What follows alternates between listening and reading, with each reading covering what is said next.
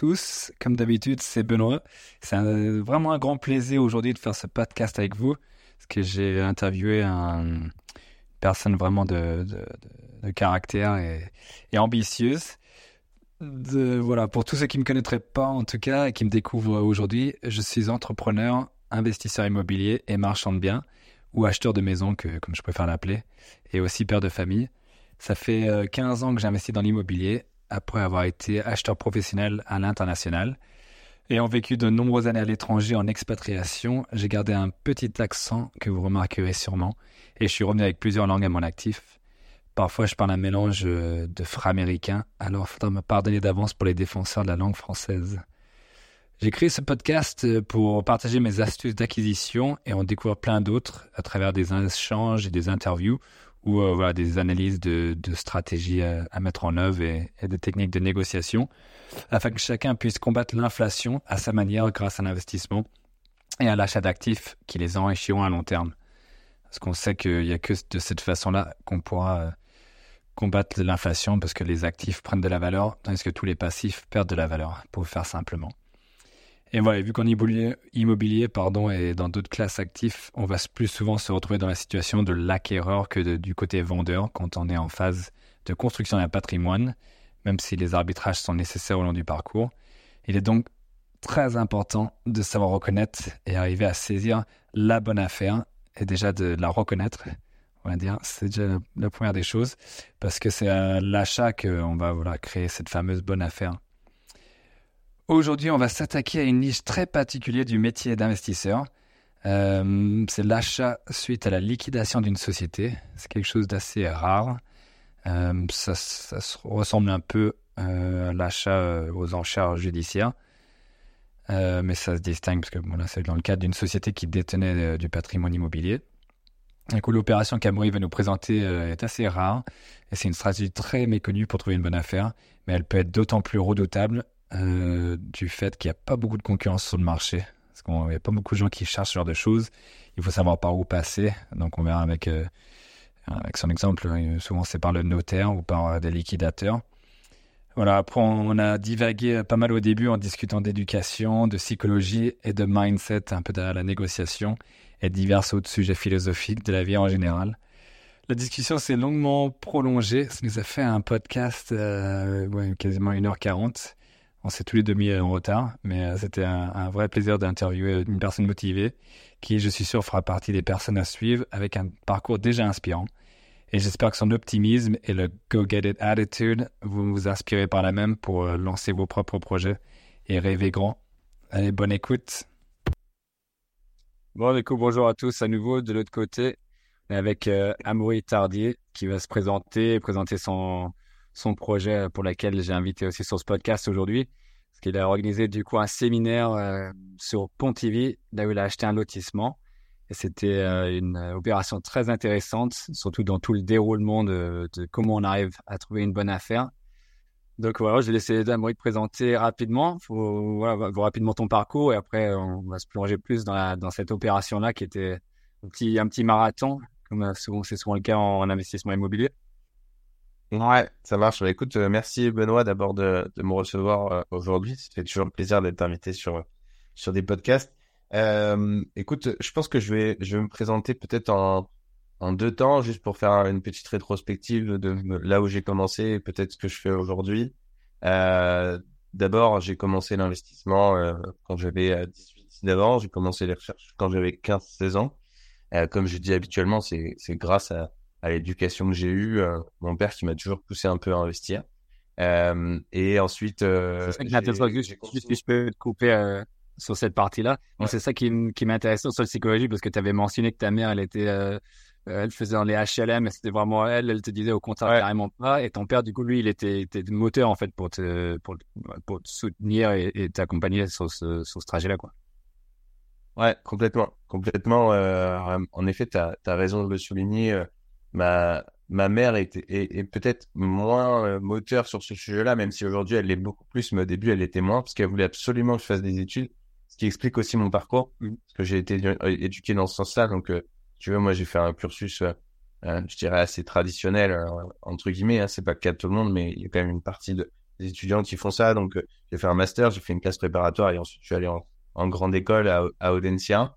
Euh, et si tu veux, en parallèle de ces études, moi je le faisais parce que, bon, parce que d'abord il y avait quand même une utilité, hein, reconnaissance sociale, mmh. apprentissage, euh, surtout en classe préparatoire. J'ai appris pas mal de choses en école, peut-être un peu moins, honnêtement, mais euh, mmh. mais euh, mais voilà, c'était c'était intéressant de ce point de vue-là, et du coup je l'ai fait, je l'ai fait, je l'ai fait pour ces raisons-là aussi. Et en parallèle, j'ai fait ce qui me plaisait beaucoup, c'est-à-dire l'investissement immobilier. Donc j'ai commencé, comme je disais, assez enfin, plus jeune. Et puis aujourd'hui, ça fait quelques années, j'ai commencé par du locatif. Une maison avec un prix assez faible, à 18 000 euros, aujourd'hui remboursée, puisque ça fait euh, plus de 4 ans que ça fait 4 ans qu'elle est louée. Et puis, euh, et puis, euh, et puis d'ailleurs, tu vois, je, je la, au moment où je fais ce podcast, je la passe, je suis en train de la passer en location courte durée, chose que j'avais jamais fait avant. Et pour des questions de rendement, je suis en train de découvrir un peu tout cet écosystème par l'intermédiaire d'un mmh. ami, tu connais Benjamin, et donc, euh, et donc, je me dis qu'il y a vraiment des sujets intéressants. D'ailleurs, je crois savoir que toi aussi, tu fais un peu de LCD. Donc, euh, donc intéressant de. Ouais, bah, hmm. ouais c'est ça. Non, c'est intéressant parce qu'on est, on est assez similaires sur les, pardon, sur les parcours. Euh, dans, ce genre de choses, si j'avais commencé aussi à investir un peu à la campagne, parce que du coup, c'est à la campagne, c'est pas très loin de d'où j'habite aussi, où tu investis. Et, euh, et, et c'est parti de là aussi de, d'enchaîner. En fait, il y a beaucoup de gens en fait sur la psychologie, euh, pareil, ça les, ça les effraie d'investir la campagne. Ils veulent absolument être en ville avec le meilleur emplacement, parce qu'on dit toujours que l'immobilier c'est l'emplacement, l'emplacement, mais c'est pas forcément là où on va faire des bonnes affaires non plus, où on se sent plus serein peut-être pour démarrer. C'est, c'est marrant que tu dis ça parce que je suis, je suis tout à fait aligné. Euh, moi, on m'a dit plein de fois, et d'ailleurs dans un cours immobilier qu'on avait eu, qu'on avait pu suivre à Audencia, ou même dans plein d'autres sujets, on dit les trois règles d'or, c'est l'emplacement, l'emplacement, l'emplacement.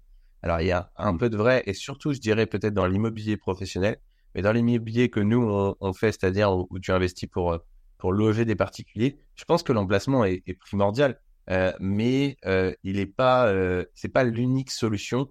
Et parfois, l'emplacement, c'est pas que le cœur de ville. Ça peut être aussi le stand de certains villages, ça peut être en périphérie de, de, de grandes villes, etc. Sur de l'habitation, c'est vrai que c'est un critère très important, mais qui n'est peut-être pas aussi important que dans l'immobilier professionnel. En tout cas, c'est l'impression que j'en ai. Euh, et, euh, et, du coup, euh, du coup, voilà. Donc, j'ai continué à investir. Et juste pour, pour, bah après, j'ai fait différents projets. Je pense qu'on va y revenir. Hein, achat vente, construction vente, opération de location, un petit peu comme tout le monde. Je pense que comme comme beaucoup d'investisseurs, on commence beaucoup par le par l'investissement, euh, je dirais, locatif traditionnel sur l'habitation. Et après, on dirige beaucoup nos investissements sur des investissements plutôt dits professionnels. J'ai quand même l'impression. Mmh. Euh, parce que bah, on se rend compte, parce que la réalité du marché, c'est aussi que les locataires, c'est pas toujours simple. Surtout quand on n'a pas toujours les bons mécanismes au début. Euh, après, c'est peut-être plus simple, mais au début, c'est peut-être plus complexe à gérer. Euh, et puis, euh, et puis parce que c'est pas ce qui rapporte à court terme aussi le plus d'argent.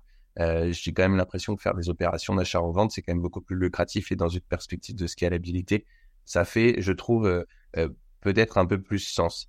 Donc c'est pour ça que j'ai orienté ça. Et en parallèle de tout ça, j'ai développé un écosystème entrepreneurial pour terminer la présentation. Et donc en fait, mon idée, elle est simple, c'est de, de, de proposer dans cet écosystème à la fois du contenu gratuit, donc à travers, tu vois, le podcast qu'on fait aujourd'hui, les différents podcasts que que je suis en train de faire en ce moment, que je peux faire, où j'ai la chance d'être invité, des vidéos YouTube euh, que je fais aussi, tu vois, avec euh, avec un ami, on, lance un, un, sujet où on va faire une vidéo par mois sur différentes thématiques à travers le contenu Instagram, on lance TikTok, euh, un petit peu sur LinkedIn aussi. L'idée, c'est vraiment de distribuer un maximum de contenu gratuit.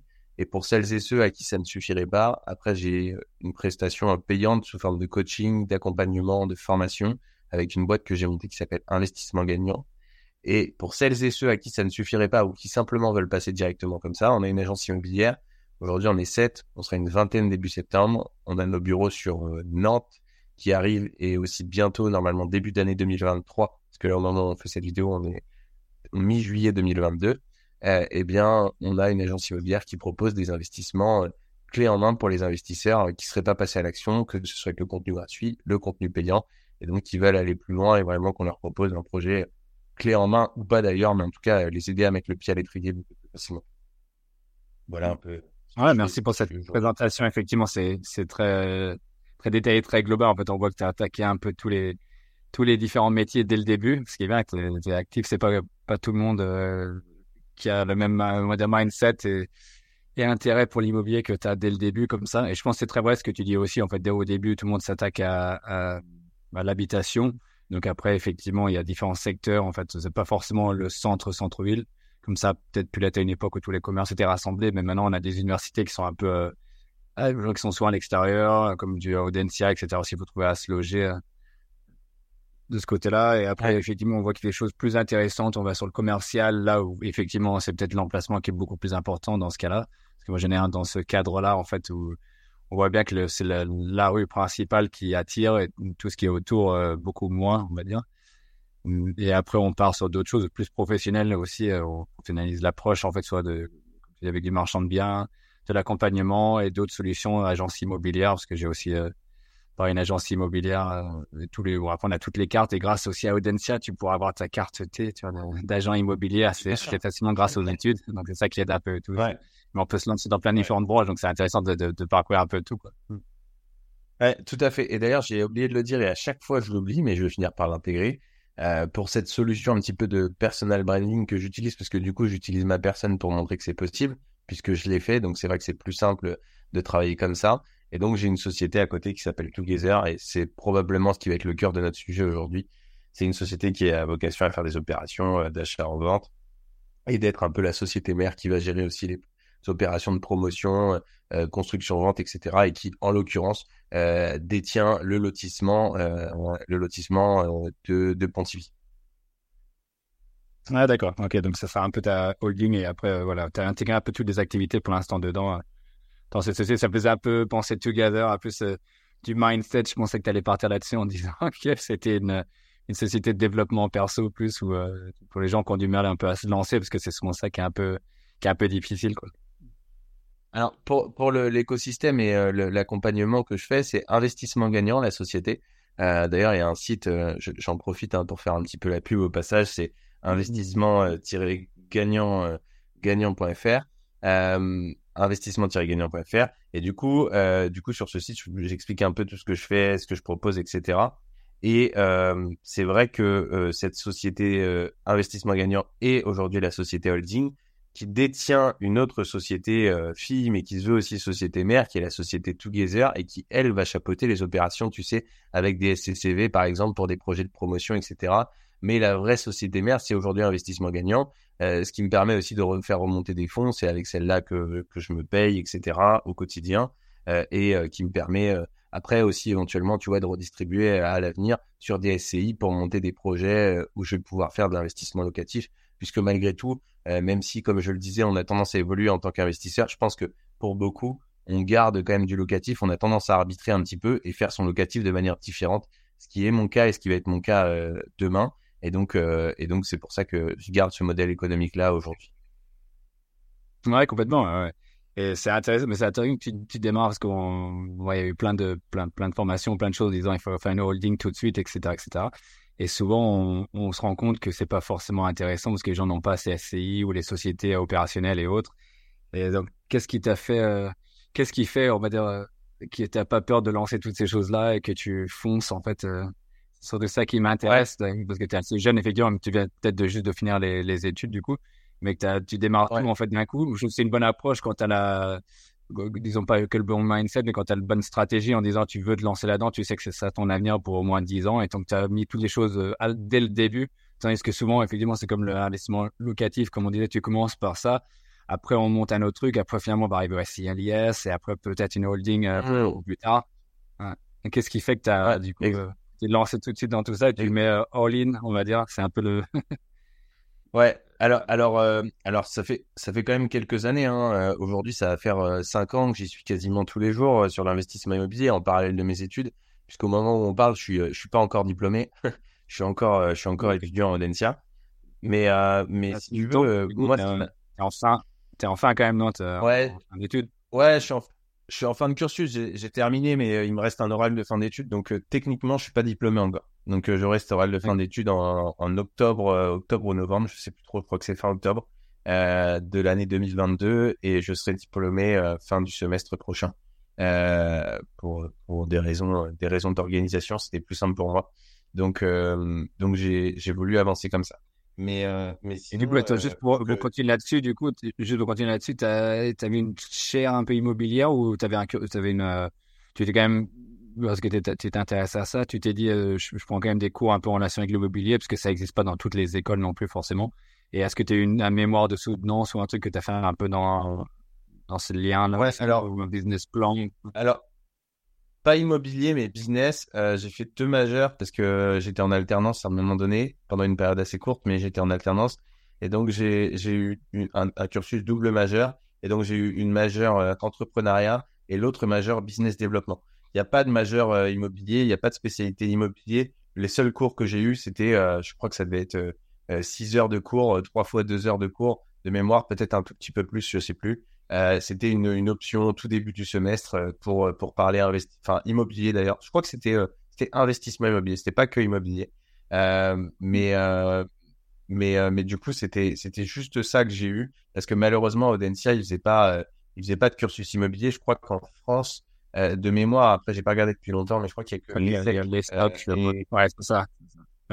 et Kedge et Kedge qui propose euh, en école de commerce des cursus immobiliers. Je crois que c'est les deux seuls que, en tout cas à l'époque, c'était ça quand j'ai cherché.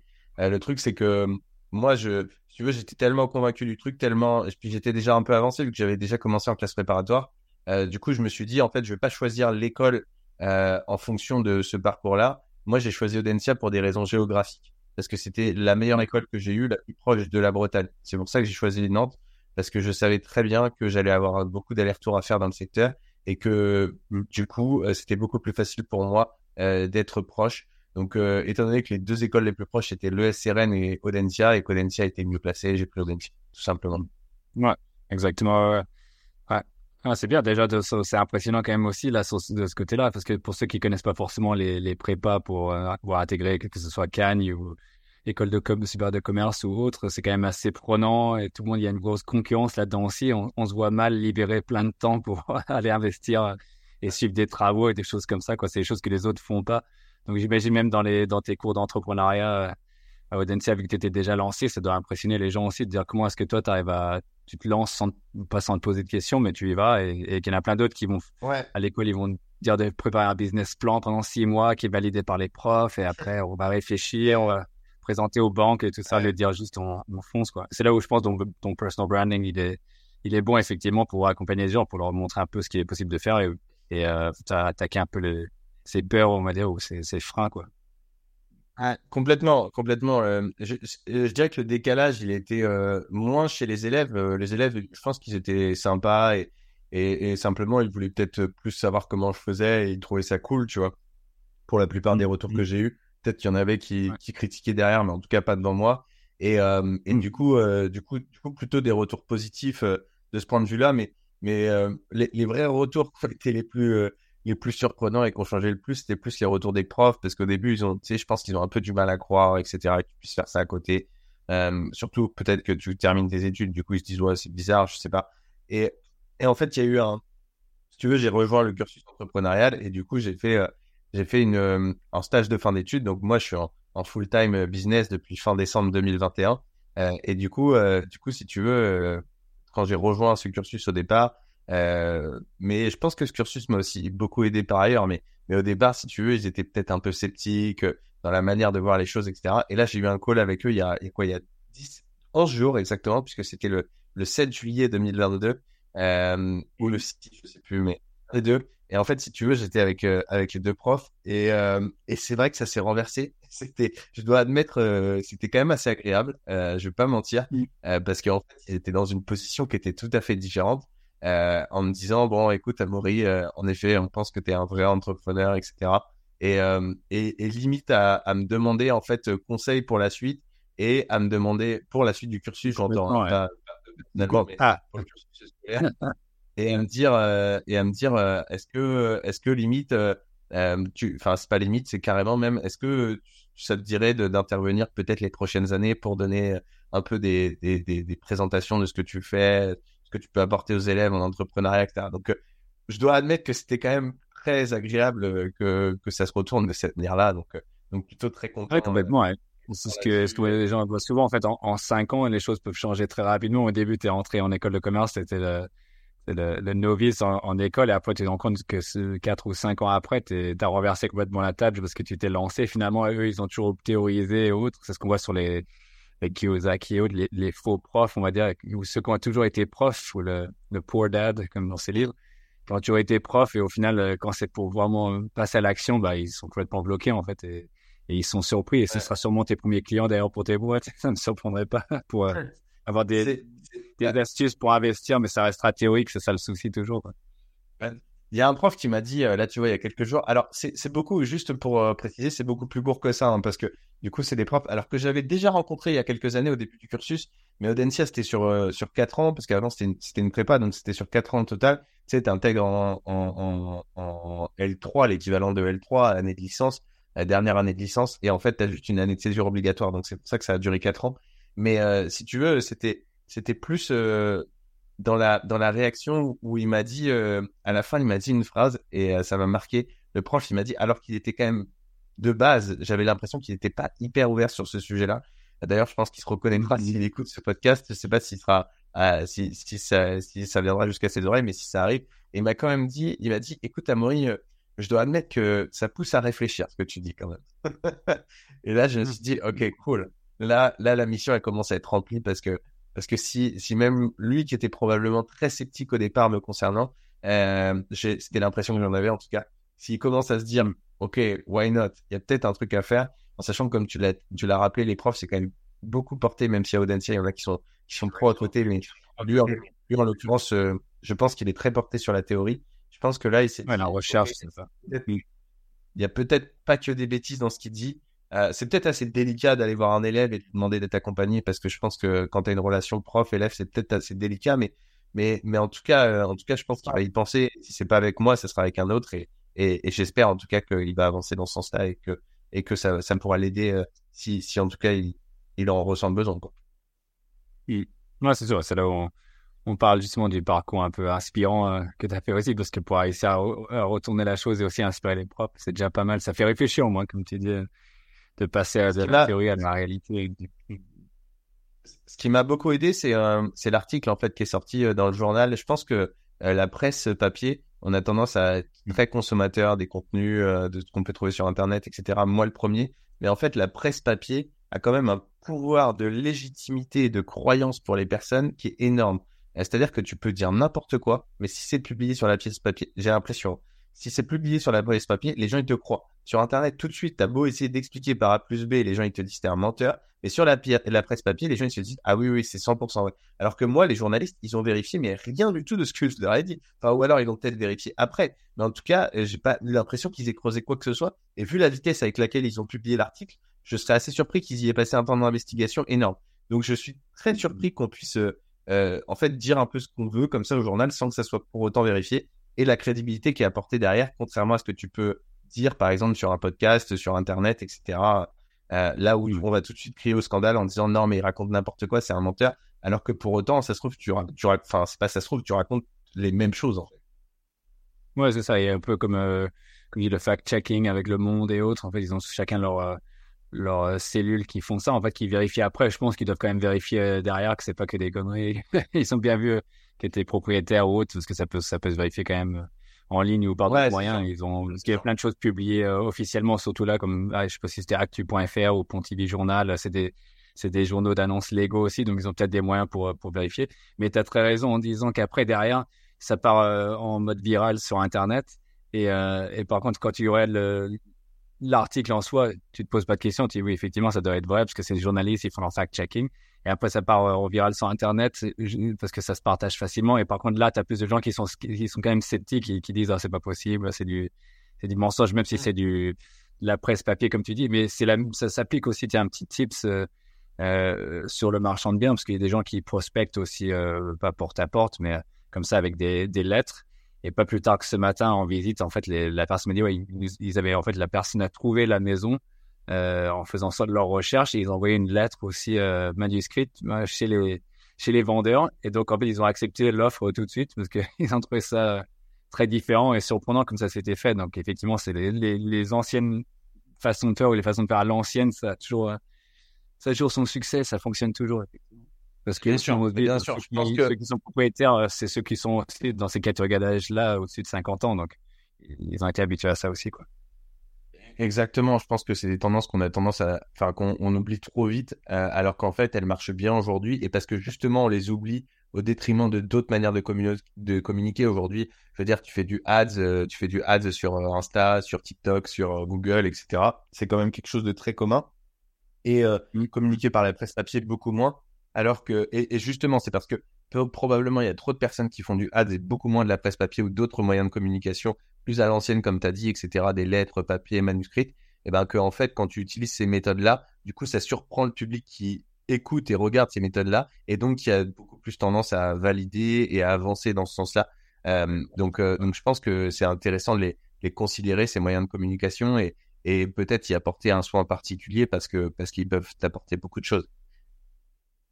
Ouais, complètement, ouais, complètement. Et comme tu dis, ça s'est un peu inversé, quoi. Effectivement, avant, on pouvait pas faire de pub sans être euh, publiciste ou dans des grosses boîtes. Et maintenant, n'importe qui peut cliquer sur un bouton et faire une pub. Ce qu'arriver dans la presse papier, c'est beaucoup euh, plus compliqué. Donc, c'était, c'était intéressant de, de faire ça. Et après, t'as, ouais, t'as remonté pas mal de gens pour le premier événement où il y avait des conférences intéressantes aussi. Donc, ça fait tout partie de ta panoplie euh, que tu, que tu as maintenant. Et pour trouver des gens aussi accompagnés et, et inspiré, comme tu dis, un peu sur, sur le personal branding par ton, par ton parcours à toi en fait en, disant ouais c'était ça, revenait un peu sur la, sur la psychologie de la chose. Qu'est-ce qui fait que là tu t'es lancé tu penses et, et que d'autres hésitent toujours et que toi tu, tu y es allé en fait euh, c'est à force est-ce que tu dirais que c'est aussi petit à petit en fait tu as fait un premier investissement?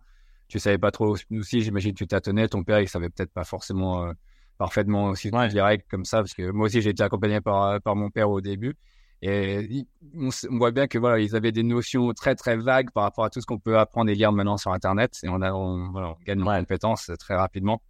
Donc c'est marrant de voir cet autre aspect-là de la chose, même si on on en fait un, bon, ça va plus ou moins bien toujours. On pourra faire un deuxième. C'est quoi qui t'a fait vraiment gagner en confiance pour te lancer plus loin? Alors, euh, je pense que je pense que c'est euh, l'éducation. Hein. C'est ce que je dis euh, tout le temps, mais franchement, c'est vrai, quoi. Je veux dire, euh, aujourd'hui, euh, moi, investir dans l'immobilier, ça me paraît être une, c'est, peut-être euh, dur à entendre pour certains, mais une banalité sans nom. Hein. Franchement, en fait, on m'a tellement, mon père m'a tellement rabâché, et je le remercierai jamais assez là-dessus, parce que, en fait, il m'a tellement dit que tout était possible, alors que, comme je le dis, on voit pas de, je dire, milieu social modeste, c'est exagéré, c'est plus classe moyenne, je veux dire, zone rurale, semi-rurale. Bon, tu as cité le nom en plus Pontivy, donc moi, voilà, mes parents habitent pas très loin, donc euh, voilà, c'est si tu veux, c'est plus euh, c'est plus ça. Et en fait, je pense que quand tu es jeune, il y a une phrase qui dit euh, quand quand t'es fils d'un capitaine, tu peux devenir capitaine. Quand t'es fils de général, tu peux devenir général. Parce que en fait, c'est les barrières psychologiques qu'on te met quand t'es quand t'es jeune. Et la chance que j'ai eue, c'est qu'on m'en a mis aucune, et au contraire, on m'a toujours valorisé, etc. Et ça, ça, ça aide énormément dans la manière de voir les choses et d'avancer sur le business. Moi, j'ai jamais eu aucune barrière. En fait, je me suis dit, mais je suis là pour j'ai envie d'aller le plus loin possible, de développer le plus de choses. Après, je pense qu'il faut, il faut trouver au-delà de l'éducation et, et, et de, ce, de, cet accompagnement qui a été fait euh, de par, euh, de par mes parents, en quelque sorte, chacun à, leur niveau. Euh, c'est en fait de trouver, euh, tu vois, son, son why et c'est ce qui fait qu'aujourd'hui, son pourquoi, c'est ce qui mmh. fait qu'aujourd'hui, mmh. moi, je me, je me, je me dépasse peut-être encore plus qu'avant parce que en fait, j'ai jamais travaillé autant qu'aujourd'hui. J'ai l'impression, en tout cas, peut-être autant en classe préparatoire, mais sinon entre les deux, je sais pas si j'investissais autant de temps.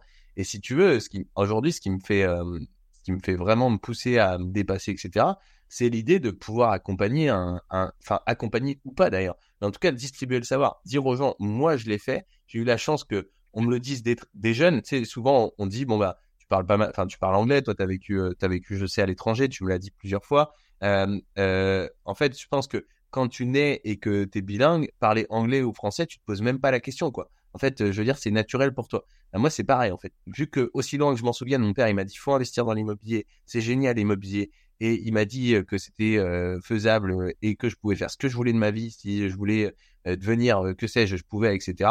Et ben, en fait, pour moi, c'est trop ça. Et d'ailleurs, ça en témoigne, par exemple, le fait d'aller chez le notaire. Je sais que j'ai beaucoup d'amis investisseurs qui mettent un point d'importance, enfin, vraiment un poids sur le fait d'aller chez le notaire. Ils veulent y aller, signer, etc. Moi, j'ai dû y aller une fois euh, et, je voulais y aller juste pour voir ce que c'était. Mais sur tous les biens que j'ai achetés, et j'en ai acheté euh, pas mal, hein, euh, sur tous les biens que j'ai achetés, mmh. je suis allé qu'une fois et les autres fois, je fais toujours procuration. En fait, pour, ben pour moi, euh, c'est non pas que c'est pas que je respecte pas la profession, loin loin de là euh, mes pensées, bien au contraire. C'est juste que pour moi c'est du temps de déplacement qui est pas forcément nécessaire puisque le travail en amont a déjà été fait. Normalement, tu as déjà lu, tous les documents, etc. Tu as déjà creusé le sujet. Donc en fait, à quoi bon aller sur place pour passer deux, trois heures à signer, etc. Donc moi, si tu veux, c'est ma conception aujourd'hui sur ce sujet. Mmh. Peut-être qu'il y a un intérêt particulier, mais en tout cas, de mon, à mon sens, ça l'est pas. Et du coup, ça me paraît être une... Je veux dire, quand je finis un bien, bon, alors le premier, ça m'a fait un petit effet, comme tout le monde, je pense. Bah, aujourd'hui, c'est d'une banalité, euh, banalité sans et, et, et, je le fais comme, euh, je dirais, bah, j'exagère peut-être, mais euh, comme acheter une baguette de pain, je me renseigne évidemment plus que, que quand j'achète une baguette de pain, un minimum. Mais une fois que c'est fait, je signe et puis on avance, quoi. Tu vois? Oui, je pense que c'est ça, c'est la confiance, elle se base, elle se crée avec le fait de faire de plus en plus souvent. Je te rejoins effectivement là-dessus, le notaire, on peut faire par procuration aussi. Euh, moi, le seul avantage, c'est de, de, une fois qu'on connaît bien un notaire et qu'on aime bien travailler, bah, c'est de se revoir et de, après, bon, faisant pas mal d'opérations de marchand de biens, on, on, parle des différentes opérations, on voit qu'est-ce qui a avancé à droite, à gauche, mais c'est vrai que c'est souvent une heure un peu perdue parce que quand, au bout d'un moment, bon, même si le marchand de biens c'est un peu plus complexe, mais au bout d'un moment, les locatifs ou même l'achat de maison, résidence principale ou autre, c'est toujours les mêmes articles, c'est toujours les mêmes choses, donc on, on répète et à la limite, euh, des fois qu'on n'a pas beaucoup de temps avec mon notaire, on le fait en 5 minutes ou 10 minutes. par exemple, quand il y a personne en face, ça se fait en 10 minutes. On fait la lecture de tout, euh, ou juste s'il y avait une question ou deux, parce qu'on a déjà tout préparé effectivement avant. Donc c'est pas du temps très euh, très bien utilisé, je suis d'accord. Mais comme tu disais, ouais, après, tu avais des, j'ai eu pas mal de débats là-dessus ce week-end aussi sur l'aspect un peu bourdieu de la reproduction sociale et pourquoi les, gens se disent, euh, je, peux que être général ou je peux être général si mon père a été général, une compagnie. Et, euh, et, mais après, il y, a il y, a aussi le côté de, de maintenant, voilà, on voit qu'on peut faire sauter des barrières et, ne pas avoir de, de limites si on veut. Et euh, c'est ça qu'effectivement l'immobilier nous apporte euh, de ce côté un peu sur le côté sur le côté liberté. Mais euh, trouver son, voilà, trouver son pourquoi.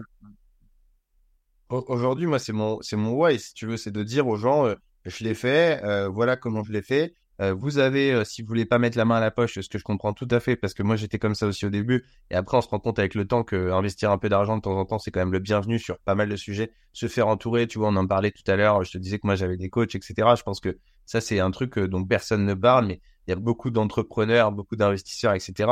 En, général, tu es quand même toujours plus ou moins accompagné de quelqu'un. Moi au départ, c'était mon père. J'aurais pas eu mon père au départ, j'aurais fait n'importe quoi mais vraiment, tu aurais fait n'importe quoi. J'aurais acheté des trucs et tout. Mais c'est normal. Enfin, c'est normal. J'avais, euh, j'avais 17, 18 ans quand j'ai 18 ans quand j'ai vraiment commencé mes premières visites, etc. Euh, forcément, t'as pas d'expérience, etc. Tu te lances, bon, t'as l'impression d'être le roi du monde parce que. Ça, moi, je, tu l'as fait aussi de, l'autre côté comme ça aussi en accompagnement parce que tu dis euh, ça, sous différentes manières parce que aussi avec la, avec l'agence ou avec d'autres choses parce que en fait t'as tu te rends compte que tu peux économiser tellement de temps et d'argent aux gens parce que tu as l'expérience que eux n'ont pas et qu'ils voient pas en fait et ils, perdent beaucoup de voilà. Et déjà d'une de se lancer mais après en plus de ça vu que tu as plus l'œil tu peux faire effectivement gagner beaucoup de temps et d'argent par la suite ouais. Bah, complètement et, rassurer aussi les personnes etc donc ça c'est hyper important. Et si tu veux je le fais gratuitement euh, comme ce genre de contenu. Et c'est pour ça que je te parlais de l'écosystème entrepreneurial aujourd'hui que je développe parce que l'idée, c'est vraiment d'accompagner un maximum de personnes. Et moi, j'ai eu la chance d'avoir le savoir très jeune, très tôt, grâce au cadre familial. Et dans la mesure où je peux essayer de rétablir le sujet et donner l'information au maximum de personnes, ce que je dis tout le temps, c'est que les gens, ils le fassent ou ils le fassent pas. Euh, moi, j'ai aucun problème avec ça, qu'ils s'investissent dans l'immobilier ou par ailleurs qu'ils diversifient leurs sources de revenus parce qu'ils ont, à mon sens, tout intérêt à le faire pour, pour plein de raisons. Mais pas de problème, en fait, s'ils le font pas. Mais juste qu'ils aient l'information. Parce qu'il y a plein de gens qui le font pas parce qu'ils n'ont pas l'information. Et ça, pour moi, c'est c'est un souci d'inégalité en quelque sorte. Et donc, euh, euh, c'est peut-être prétentieux comme mission, mais dans la mesure où je peux essayer de, de rétablir et de contribuer à ça euh, à mon niveau, ben, je le ferai au maximum. Oui, complètement. Ouais. C'est ça, comme, comme, tu disais, en fait, c'est pas l'éducation. Quand on parle d'éducation, moi, je dirais la même chose. C'est peut-être pas forcément. On l'éducation des parents, c'est important. Effectivement, on est bien accompagné et soutenu. Après, il y a tout ce qui est éducation formelle. C'est moins important pour les domaines dans lesquels nous on parle. Et, euh, et après, on a les, voilà, après ça, on a un peu la formation continue après tout au long de la vie, comme ça, en fait, de dire euh, qu'est-ce qui va vraiment nous intéresser? Si les gens ils travaillent, ils passent plus de 40 heures par semaine à travailler pour gagner de l'argent, bah, c'est forcément qu'aussi gagner de l'argent, c'est important pour eux. Et ils passeraient pas autant de temps à, à faire ça, même s'il y en a qui ont des, métiers passionnants et qui aiment bien aussi, même si c'est pas la majorité d'après ce que je vois non plus. Mais euh, voilà, on peut on peut voilà passer tout autant de temps et de passion pour s'éduquer, pour euh, se former justement. voilà, passe tellement de temps pour essayer de gagner de l'argent pour peut-être le gaspiller par la suite, autant essayer de se former un peu ou des choses basiques, quoi, pour, euh, pour avoir cette éducation plutôt financière. C'est ça que, qui est pour moi aussi plus, le plus important. Ah bah écoute, c'est très bien que tu le dises parce que je dois avoir de la chance là. Les personnes qui m'invitent sur les podcasts, je suis d'accord avec eux sur tout. C'est dommage. J'aimerais bien te contredire. j'aimerais bien montrer que je suis en désaccord, mais là je peux pas vu que je suis d'accord avec toi. Mais euh, le, le comment le le sujet de l'éducation financière, j'en fais un, cheval de bataille, mais vraiment très important. Moi, je suis, je, consterné de voir aujourd'hui des personnes euh, faire des choses. Euh, enfin, je veux dire, il y a, des personnes qui, sont capables. Euh, J'espère que si elle entend ce podcast, elle le prendra pas mal. C'est pas contre elle parce que j'ai vraiment voulu l'aider, etc. sur ce sujet-là. Mais de voir des personnes qui sont capables d'aller au restaurant un jour et le lendemain d'aller au resto du cœur, tu vois je me dis là, il y a un problème sur l'éducation financière. C'est pas normal. Vraiment, c'est pas normal. Parce que si tu gères bien ton argent euh, et si tu es capable de gérer correctement ton argent, tu, peux éviter ça, tu vois. Euh, il y, a, y, a, plein d'étudiants, tu les vois à la télé. Alors, c'est peut-être déplacé pour moi de dire ça, parce qu'il y en a plein, ils vont dire, bah ouais, mais il a fait Audencia, etc. Donc, mais moi, je viens pas d'une famille privilégiée non plus. Je viens pas d'une famille défavorisée, mais pas privilégiée. On a fait un crédit pour Audencia, etc. Enfin, je veux dire, il y a pas, aujourd'hui, j'ai pu le rembourser parce que parce que j'ai fait des, opérations immobilières qui m'ont permis d'aller peut-être plus vite. Mais au début, j'étais comme tout le monde, avec les moyens de tout le monde. Moi, quand j'étais en classe préparatoire, euh, la semaine, je dormais à l'internat parce que c'était moins cher. Et le week-end, j'allais dans des Airbnb où on payait 10 euros la nuit. Euh, j'allais dans des trucs étudiants euh, où il y avait des vitres cassées. Enfin, je l'ai vu dormir dans des draps qui étaient sales, qui n'avaient pas été lavés par le mec qui louait le truc. Enfin, je veux dire, ça, je l'ai vu. je, je sais ce que c'est, j'ai vécu, etc. Mais aujourd'hui, quand je fais aussi des reportages à la télé et quand on est étudiant, je pense qu'on peut aussi le dire, c'est vrai qu'après, on peut plus trop le dire, donc j'en profite encore. Des, étudiants qui disent, ouais, on n'a pas les moyens financiers, etc. Je serais curieux de savoir s'ils ont eu une éducation financière et s'ils savent gérer leur argent aussi. Parce que quand tu vois des mecs euh, qui gagnent euh, 1000, 1200 euh, euros par mois, euh, le SMIC, même s'il a tendance à évoluer un moment, il était peut-être plus bas avant, mais disons aujourd'hui, c'est à peu près le montant du SMIC. les mecs qui sont, ils sont capables, la les mecs ou les, ou les femmes, hein, quand je dis les mecs, c'est une généralité, euh, les personnes sont capables de plus avoir un euro sur leur compte à la fin du mois. Alors, même s'il y a de l'inflation, etc., et si on gère bien financièrement son argent, il n'y a pas de raison qu'on puisse pas. Alors, sauf si on habite à Paris, évidemment, ça c'est différent. Mais si on habite en région, en France, etc., il n'y a, pas de, a pas de raison de ne pas pouvoir mettre un petit peu d'argent de côté et de bien gérer pour le peu qu'on soit, je reprends le sujet, étudiant ou jeune actif. Si on a une famille, j'entends, c'est bien différent. Mais, mais en tout cas, euh, sur ces, sur ces niveaux-là, pour moi, il n'y a aucune raison. Et il y a plein d'aides, plein d'amortisseurs sociaux en France euh, qui peuvent te permettre euh, d'avancer. Et tu l'as dit toi-même. Moi, j'ai fait ça. Euh, J'allais travailler aussi pendant les vacances scolaires, etc., de temps en temps le week-end.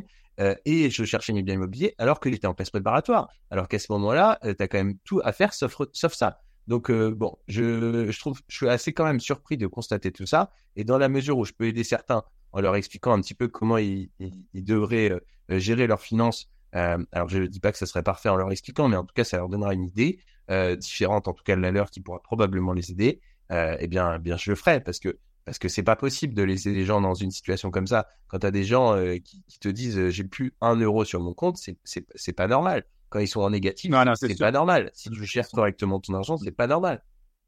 Ouais, mais c'est un peu le, c'est un peu le problème des Français. Je sais que, ouais, comme tu disais, j'ai été à l'étranger au, States c'est longtemps. C'est les gens ils te demandent tout de suite combien tu as gagné. La première chose, quand, combien tu gagnes, c'est quand tu les rencontres. c'est un peu bizarre pour notre dans notre culture. On se ferait, on ferait pas un truc pareil, mais c'est là où on voit qu'il y a quand même ce tabou euh, par rapport à l'argent pour la plupart des gens. Effectivement, je pense que c'est un truc aussi euh, peut-être moins les classes aisées, mais pour, pour la plupart des, des autres, effectivement, c'est quelque chose qui est, qui est intégré en nous. Donc c'est pour ça que la, le parti psychologie c'est intéressant. C'est peut-être pareil pour moi. J'étais au States, c'était pas du tout. C'est jamais devenu un un souci. Moi, j'en parle librement beaucoup de gens qui font de l'investissement immobilier aussi, euh, ils ont aucun, aucune difficulté à parler chiffres et à, à, à s'ouvrir là-dessus quand tu fais des, des, des, euh, comment dire, des mentoring ou des, euh, je sais pas euh, des masterminds, des choses comme ça. En fait, les gens, ils en parlent des coaching. Après, voilà, mais quand tu, quand tu dis comme à Paris, j'avais des amis aussi pareil qui dépensaient, en fait, ils, ils bossaient à fond, mais après, ils dépensaient des, des milliers d'euros en taxi tous les mois et des restaurants et tout. Tu sais, comment, comment c'est possible, quoi? Et en fait, ils savaient pas du tout, ils avaient jamais eu cette, ouais ce côté éducation, mais juste pour finir un peu sur, sur la, cette première partie, on va dire, partie sur la partie éducation, mais je pense que c'est ça, c'est un peu le résumé que je fais de, de ce que tu as fait aussi, c'est qu'en fait, tu es passé toi à l'action, tu avais quand même un soutien euh, de ton père qui disait que c'était ça, c'est plus rare, en fait, je dirais, que, que les, il y a les parents derrière qui disent ouais, investir, parce que souvent, les, on sait que les parents veulent protéger un peu leurs enfants. De toute façon aussi, ils vont dire plutôt le contraire, prends pas de risques, etc. Et donc c'est à soi-même de se lancer. Et c'est ça qui fait un peu peur. Et c'est pour ça qu'on dit toujours dans les dîners euh, de famille, en fait, il y a toute la famille qui dit ah, c'est trop risqué, tu vas pas faire ça, et tu peux avoir des impayés, tu peux avoir ci et ça. Ça fait peur aux gens. Toi, tu as quand même eu ce côté-là qui a poussé. Euh, j'ai le côté peut-être aussi comme ça business entrepreneurial d'avoir été euh, d'avoir été aux States. Mais je pense le, le corollaire de tout ça, c'est qu'il faut passer à l'action. En fait, dès que, dès que les gens ils, font, même pour que ce soit pour investir dans une SCPI ou une assurance vie, en fait, je pense qu'on va, on, peut en discuter pendant des années et dire est-ce que c'est le bon choix, est-ce que c'est le bon bien, est-ce que c'est la, la, bonne affaire, est-ce que c'est le bon moment, etc. Mais c'est vrai qu'à un moment, c'est quand on décide de faire, même si c'est vous mettre 5 euros, que ce soit en crypto, en assurance vie, eh ben c'est là où, comme comme quand on joue au poker, j'aimais bien le, le poker avant, c'est vrai que c'est un peu le, le, logo de mon de podcast. Et c'est vrai euh, quand on joue en fait avec des amis et qu'on joue pour pas d'argent, bah tout le monde joue n'importe comment. Euh, ça, ça, part, ça part vraiment sucette et en, n'importe quoi. Mais après, dès que tu mets 5 euros même sur la table et que tu es un peu engagé dans le truc, tu dis, ouh là là, je risque de perdre même 5 euros. Là, tout de suite, le jeu, il est complètement différent, la psychologie est différente. Et c'est marrant de voir comme ça s'applique, je, trouve un peu à, à tout. Parce que si on, dans l'immobilier, que ce soit pour acheter un petit bien, que ce soit 5 000, 15 000, comme on trouve dans le secteur, même nous, toujours, ou 50 euh, 000 ou 500 000, après, c'est juste une question de chiffres, en fait, dans la tête. C'est pas, ça, ça change plus rien au, au final. Comme tu dis, on passe chez le notaire, c'est pas ça qui est important non plus. Euh, effectivement à l'époque, on passait une fois chez le notaire pour acheter sa résidence principale ou la vendre, mais euh, mais c'est ça, ouais. C'est c'est plus le, le, fait de passer à l'action qui va nous dire, euh, je commence à m'intéresser au sujet, à l'étudier, et, euh, c'est là où voilà, on pèse vraiment le pour et le contre, et on va euh, mettre ses couilles sur la table, comme on dit. Ouais, non mais Complètement. Et, et j'en veux pour, euh, j'en veux. Enfin, il y a plusieurs choses que tu as dit très intéressantes, mais le, le, le, déjà, par exemple, tu vois, on va revenir sur, enfin, 10 secondes sur l'événement. Euh, enfin, 30 secondes peut-être. L'événement. Euh, j'ai, j'ai vendu, enfin, il y a eu 70 places de prise. Sur les 70, tu en avais 55 payantes et le reste, c'était des places speakers, des personnes à qui j'avais pu offrir une place pour des raisons diverses et variées. Enfin, il y avait plein de raisons.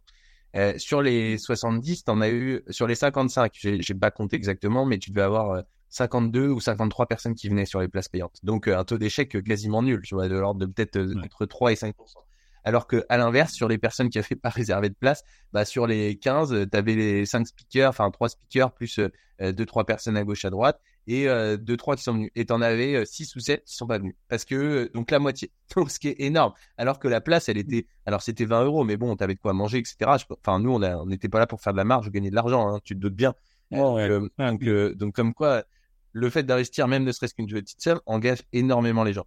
Et autre sujet par rapport au engagement c'est vraiment un, un gros problème en France c'est que l'argent c'est tabou et du coup, euh, enfin, ça l'était beaucoup avant, peut-être moins aujourd'hui, mais ça l'est encore un peu. Donc les gens ils veulent pas en parler, et donc vu qu'ils veulent pas en parler, et eh ben du coup c'est un problème parce que les gens ils s'éduquent pas à ce niveau-là. Ils ont l'impression que ce qu'ils font c'est certainement bien puisqu'ils sont pas au courant de ce qui se passe ailleurs vu que personne ne veut en parler.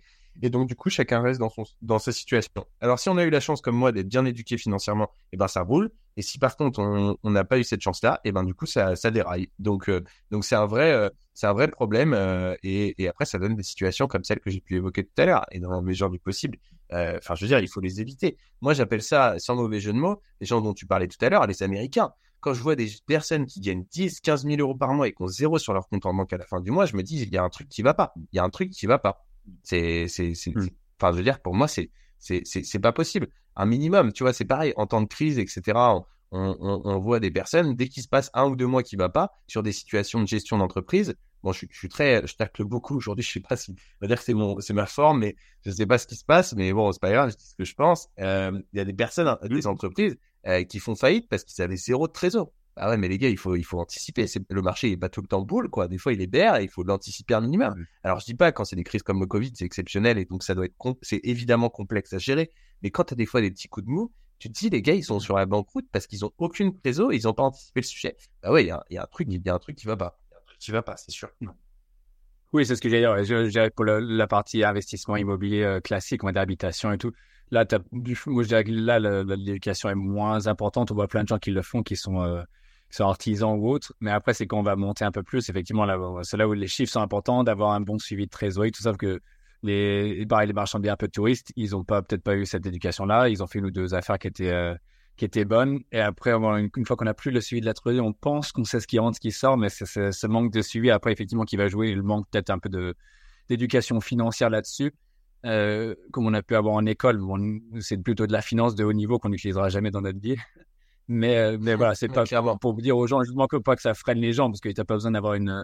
Ça, coûte ton, ton bien, il coûte tant, tes frais de notaire ils sont de temps, tu as un revenu de temps, on peut calculer en stabilité, c'est pas, euh, je pense, c'est à portée d'un peu tout le monde les choses un peu après. Si on veut vraiment se lancer dedans, bah, c'est la passion qui va faire qu'on va, qu'on va rechercher, mais c'est pas, ça devrait pas être un frein non plus euh, au côté de. Non, et, surtout que l'immobilier c'est plus un, gage de, de, voilà pour la retraite ou de, de, un peu de sérénité si jamais on perd son emploi, c'est plus ça ou qui devrait motiver un peu. Ah oui. De, sur ce côté-là. Mais oui, mais complètement. Et, en fait, aujourd'hui, avoir une, une, petite somme de côté, parce qu'on ne parle pas non plus d'avoir 100, 200 000, 1 million d'euros sur le compte. Hein, je parle d'avoir un petit matelas de sécurité. Ça devrait être, je pense, la base. Euh, mais après, d'abord, c'est pas dans l'intérêt de l'État, je pense, aujourd'hui, d'avoir euh, des personnes qui sont euh, qui sont très bien éduquées financièrement. Peut-être que je me trompe, mais c'est l'analyse que j'en fais, puisque évidemment, si la mmh. personne a une bonne gestion et si tout le monde devient devient rentier ou investit dans l'immobilier ou que sais-je, bah, le fonctionnement est plus le même de la société. Je sais pas si c'est forcément dans l'intérêt de l'État. Euh, et je pense que. Je dirais chose pour la HTSF, c'est un peu ça. Après, c'est des, pas partir dans les théories du complot, mais on peut, on peut se pousser le bouchon un peu loin comme ça en disant aussi peut-être qu'ils veulent bloquer que tout le monde euh, investisse et devienne libre avec l'immobilier, parce que nous on est vraiment dans cette niche-là. Mm. Mais effectivement, si tout le monde rentre là-dedans, bah, il n'y a plus personne pour travailler. Et on voit tous les articles actuellement, c'est très difficile de recruter, euh, soit parce que les gens ils ne veulent pas travailler dans, dans leurs articles, mais il y a une partie aussi peut-être qui est devenue finalement euh, libre financièrement. Il ne faut peut-être pas le dire non plus aux journaux, parce que sinon tout le monde voudrait se lancer là-dedans et dire ah, je suis libre de mon temps, je fais ce que je veux. Donc ouais, ils mm. ont dû calmer un peu le marché pour d'autres raisons, on ne sait pas, mais c'est ça. Bah, non, mais euh, complètement. C'est vrai que j'y avais jamais pensé, mais euh, en effet, je pense que ta réflexion est bonne. Je pense que c'est pas dans, dans l'intérêt général que tout le monde soit forcément informé là-dessus, puisque en fait, on est dépendant du système à partir du moment où on n'a pas de couverture euh, sur ces niveaux-là. le mec, le mec qui a 2 millions sur son compte et qui gère correctement son argent, il peut être tranquille toute sa vie. Enfin, je veux dire, si pour le peu qu'il sache à peu près bien l'investir et qui en plus est, des revenus, mais voire même beaucoup moins. Enfin, je sors 2 millions, ça peut être beaucoup moins. Ou, ou plus selon les personnes. Mais, mais en tout cas. tu euh, parles de ton, tu parles de ton cas perso, là, c'est pour ça. non, non, mais ce que je veux dire, c'est que, c'est que vraiment, euh, vraiment, en tout cas pour moi, c'est très important. Peut-être qu'on va s'arrêter euh, sur ce sujet-là, en tout cas, pour pas trop épiloguer, mais c'est extrêmement important de, d'essayer de filer un coup de main aux personnes. Après, ils l'entendent, ils l'entendent pas, c'est pas très grave. Tant qu'ils ont le savoir, mm. pour moi, c'est super important. Ah, c'est ça. Non, mais c'est exactement ça. Moi, je l'ai toujours fait aussi avec des, des, amis et tout aussi. Et c'est le pire, c'est quand, quand on dit, quand j'avais des amis qui étaient, euh, s'ils écoutent aussi, qui étaient euh, conseillers en gestion de patrimoine. Et euh, c'est les pires, euh, les pires gestions des finances, on va dire, perso. Et c'est ceux qui, qui donnent des conseils à d'autres souvent. Donc, c'est mieux de le faire un peu, voilà, sous la forme dont nous on le fait. On partage un peu notre passion d'un certain côté, mais aussi de le savoir là-dessus après que les gens décident de l'utiliser ou pas ou de l'appliquer, ils ont tous les outils à leur, à leur portée, toute la théorie. Après, c'est juste comment faire en sorte qu'ils voilà, passent à l'action toujours. quoi. Donc, du coup, je revenais déjà, sur, sur, tes, déjà, 2 millions, hein, sur tes 2 millions pour, pour, pour euh, faire la transition, parce que j'avais fait le calcul euh, sur ton lotissement, mais bon, on va pas rentrer dans les détails. Mais ça m'intéressait plus de, de monter là-dessus, parce qu'effectivement, le podcast, c'est plus que comment... Euh, voilà, heureusement qu'on n'a pas trop de concurrence dans notre, dans notre domaine, on peut partager un peu les techniques et tout ça. Mais c'est comment trouver un peu ces, ces, bonnes affaires. Je trouvais que l'histoire que tu as partagée au séminaire, c'était, super intéressant parce que c'était, c'est pas un long fleuve tranquille.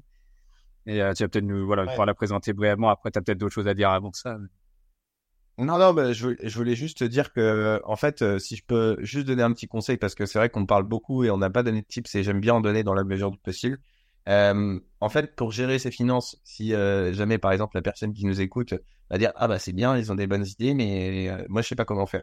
Déjà, regardez vos abonnements. Si vous voulez diminuer, ça c'est quasiment un principe constant chez les personnes qui qui. alors je dis ça comme s'ils étaient malades. Faut pas le prendre comme ça non plus, mais mais c'est un principe que je que j'ai pu constater à chaque personne qui me disait j'ai de l'argent, enfin j'ai plus d'argent à la fin du mois, je sais pas comment c'est possible, je vois pas où l'argent part regardez vos abonnements. La plupart du temps, c'est réfléchi pour que ce soit des petits abonnements, etc. Mais tous les mois, vous êtes fonctionné, vous vous en rendez peut-être même plus compte pour plein d'abonnements.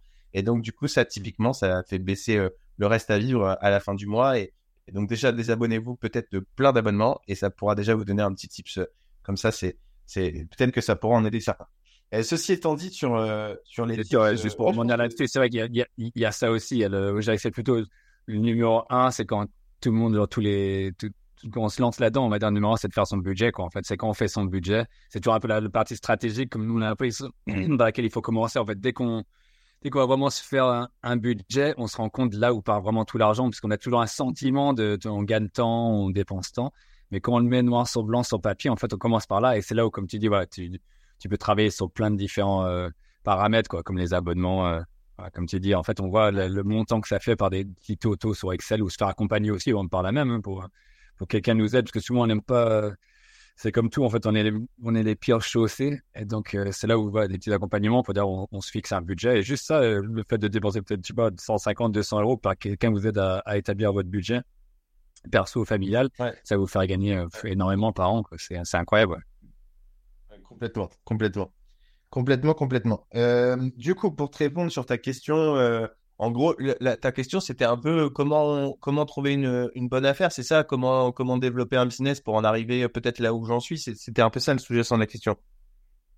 Euh, c'est ouais entre guillemets, c'est plus sur, le podcast, c'est comment en fait en général, parce que moi j'ai été euh, donc du coup acheteur dans un dans un dans une vie passée, on va dire avant tout cette partie IMO. Et il y a le bon, il y a le côté négociation tout ça, mais après en IMO c'est un peu différent parce qu'il faut réussir un peu à dénicher, à trouver la bonne affaire. C'est ce que tout le monde cherche. Et après, comme on, dit, il n'y a pas, il y a pas qu'une bonne affaire. En fait, c'est bon, ça se crée un peu. Donc là, c'est intéressant dans ta démarche où, en fait, du coup, dans le lotissement, il a fait faillite, si je me souviens bien, en 2006. Ouais. Ça avait démarré en 2006. Et que ça soit dénoué seulement aujourd'hui en 2022. C'est-à-dire, c'est pas euh, n'importe qui pouvait, entre guillemets, euh, on, peut dire n'importe qui aurait pu la trouver en 15 ans parce qu'il y a beaucoup d'investisseurs ou de marchands de biens dans le secteur. Mais le fait de, le, de, de, de, prendre ça en main, de prendre le risque de le faire pour le transformer en bonne affaire, tu peux peut-être cheminer un peu sur comment c'est arrivé, etc., ton histoire là-dessus. Quoi. Ok, ok, super clair. Ah bah, écoute, le lotissement, en effet, tu l'as, tu l'as bien, euh, tu l'as rapidement expliqué. Euh, donc, c'était euh, une société au niveau national, peut-être même plus, je sais pas, mais au moins au niveau national, qui a fait faillite dans la dans sa branche ouest. et donc, du coup, ils avaient lancé un lotissement en 2006. Donc, évidemment, en 2006, ils n'avaient pas encore fait faillite. Hein. ils ont fait faillite de mémoire en autour de 2012-2013, je crois. Euh, faudrait trouver, enfin sur internet on peut trouver les informations. Euh, et du coup, euh, donc cette société a fait faire un lotissement, pas plusieurs lotissements, et euh, celui-là, il leur est resté un petit peu sur le dos. Donc ils avaient commencé à viabiliser le terrain. Et donc moi, on m'a fait la proposition donc en 2021. Ça faisait en effet plusieurs années hein, que c'était à vendre, euh, au moins 3-4 ans minimum. Donc ça veut dire comme quoi une bonne affaire, comme tu l'as dit, hein, c'est pas tout le temps disponible, enfin c'est pas tout le temps one shot à un moment donné, ça peut des fois aussi se créer. Et donc en l'occurrence, ça avait été mis en vente. Alors euh, de mémoire, je crois que je crois que je vais pas citer son nom parce que je sais qu'il veut pas forcément que je le cite. Donc euh, la personne qui m'avait proposé l'affaire m'avait avait dit pendant qu'on pendant justement le petit séminaire qu'on a fait avait parlé d'un prix à 450 000 je crois que c'était 380 au départ mais bon disons autour des 400 pour le projet.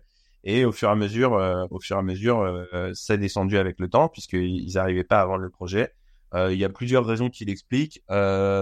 Certainement déjà le marché hein, qui était pas le même il y a quelques années par rapport à aujourd'hui sur le secteur géographique. Aussi un petit peu l'environnement tu as un peu le, les connaissances, euh, le connaissance que tu que avais aussi, c'est un peu le réseau, le timing, parce que c'est comme le business. En fait, le business, des fois, on lance des choses, ça marche pas du tout, et deux ans après, ça peut marcher. Donc, effectivement, le, timing, ça peut être un facteur. Exactement, exactement. L'emplacement aussi, peut-être, qui a fait un peu peur à certaines personnes. Euh, mais bon, a posteriori, enfin, on se rend bien compte que que ça devait pas faire peur puisque c'est un terrain qu'on a redécoupé en 27 lots et au moment où je fais le podcast, euh, on doit être à, enfin, on doit être encore à 22 lots commercialisés, donc il en reste 4 de disponibles, alors qu'on est en train de déposer le permis d'aménager. On a quand même encore largement de quoi vendre les autres lots, euh, et même si certaines personnes se rétractent, on aura, on aura une marge de manœuvre. Euh, donc, donc voilà, et donc le bien on me l'a proposé. Donc c'est vrai que c'est assez particulier puisque c'était une liquidation judiciaire, chose que j'avais jamais fait auparavant. D'ailleurs, je connais pas d'autres investisseurs qui ont acheté sous cette forme-là. Euh, et donc, euh, du coup, on m'a proposé le terrain. Moi, j'ai, effectivement, ça, ça j'allais dire aussi, ça c'est intéressant parce que effectivement, sous les, les, enchères, oui, mais en liquidation, ça donne des idées là-dessus aussi pour, ceux qui sont plus dans le commercial. C'est vrai que ça a fait réfléchir parce que c'est, une, une autre voie en fait qui est plus compliquée que comme tu vas l'expliquer, mais c'est une autre voie effectivement. Ouais, alors plus compliqué et surtout beaucoup beaucoup plus long. Ça, c'est vrai que c'est vraiment interminable. Hein. Parce que pour information, j'ai fait l'offre en mai 2021 et je suis devenu propriétaire en février 2022. Donc c'est vraiment très très long. Euh, donc j'ai fait l'offre, elle a été présentée euh, et donc alors euh, je vais donner les chiffres parce que je sais que ça intéresse les gens et justement ça va casser un peu ce qu'on a dit tout à l'heure en expliquant que bah, justement il faut qu'on parle d'argent pour que les gens puissent avoir les infos aussi. donc donc on a donc moi on me l'a proposé à 100 un peu plus de 150 000 euros ou 180 000, je sais plus trop. Je crois que c'est 150, mais je suis trop sûr. Mais quelque chose comme ça. Mmh. Euh, j'avais voulu négocier à les best comme tu disais, c'était passé de 405 ou même plus, je crois, c'est 650, après 450, après 400, 350, ça avait baissé à fur et à mesure. Donc, toi, tu l'as eu quand c'était proposé à 150 000, quoi. Hmm. Exactement. Bah, ça fait partie aussi du timing. Évidemment, si on me l'avait proposé à 450 000, j'aurais peut-être réfléchi différemment. Euh, et du coup, on m'a, on me l'a proposé à, à ce prix-là. Donc, je me suis dit. Tu connaissant, euh, tu aurais peut-être te connaissant, tu l'aurais peut-être, t'aurais peut-être proposé quand même 100 000 quand c'était à 450 000. c'est possible. C'est possible. À 450, 100 000, je sais pas quand même, parce que ça fait quand même une énorme négo, mais, mais c'est pas impossible. C'est pas impossible.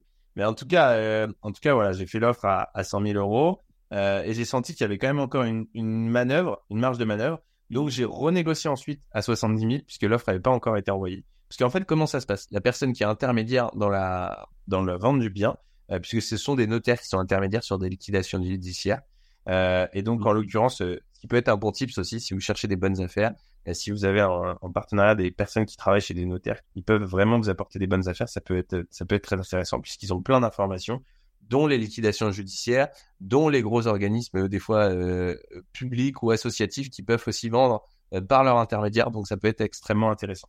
Euh, et, ils ont le droit, du coup, ça c'est juste pour le couper vite fait, juste couper, ils ont le droit du coup de, de partager ces informations-là. En fait, il n'y a pas d'histoire d'éthique ou quoi que ce soit. Ils ont, eux, ils sont là pour vendre ces biens-là de toute façon, donc ils, ont le droit de, ils, doivent faire de la promotion de ces liquidations et choses comme ça, quoi.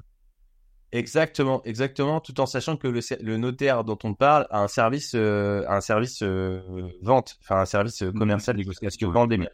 Ouais, de négociation. J'avais perdu le mot, merci. Euh, alors mmh. que, alors qu'il y a pas mal, il y a quelques notaires qui n'en ont pas. Donc là, dans ce cadre-là, je pense pas, je ne sais pas d'ailleurs s'ils ont le droit de le faire. D'ailleurs, je pense pas qu'on leur confie à la vente puisque de fait, ils n'ont pas de service de négociation.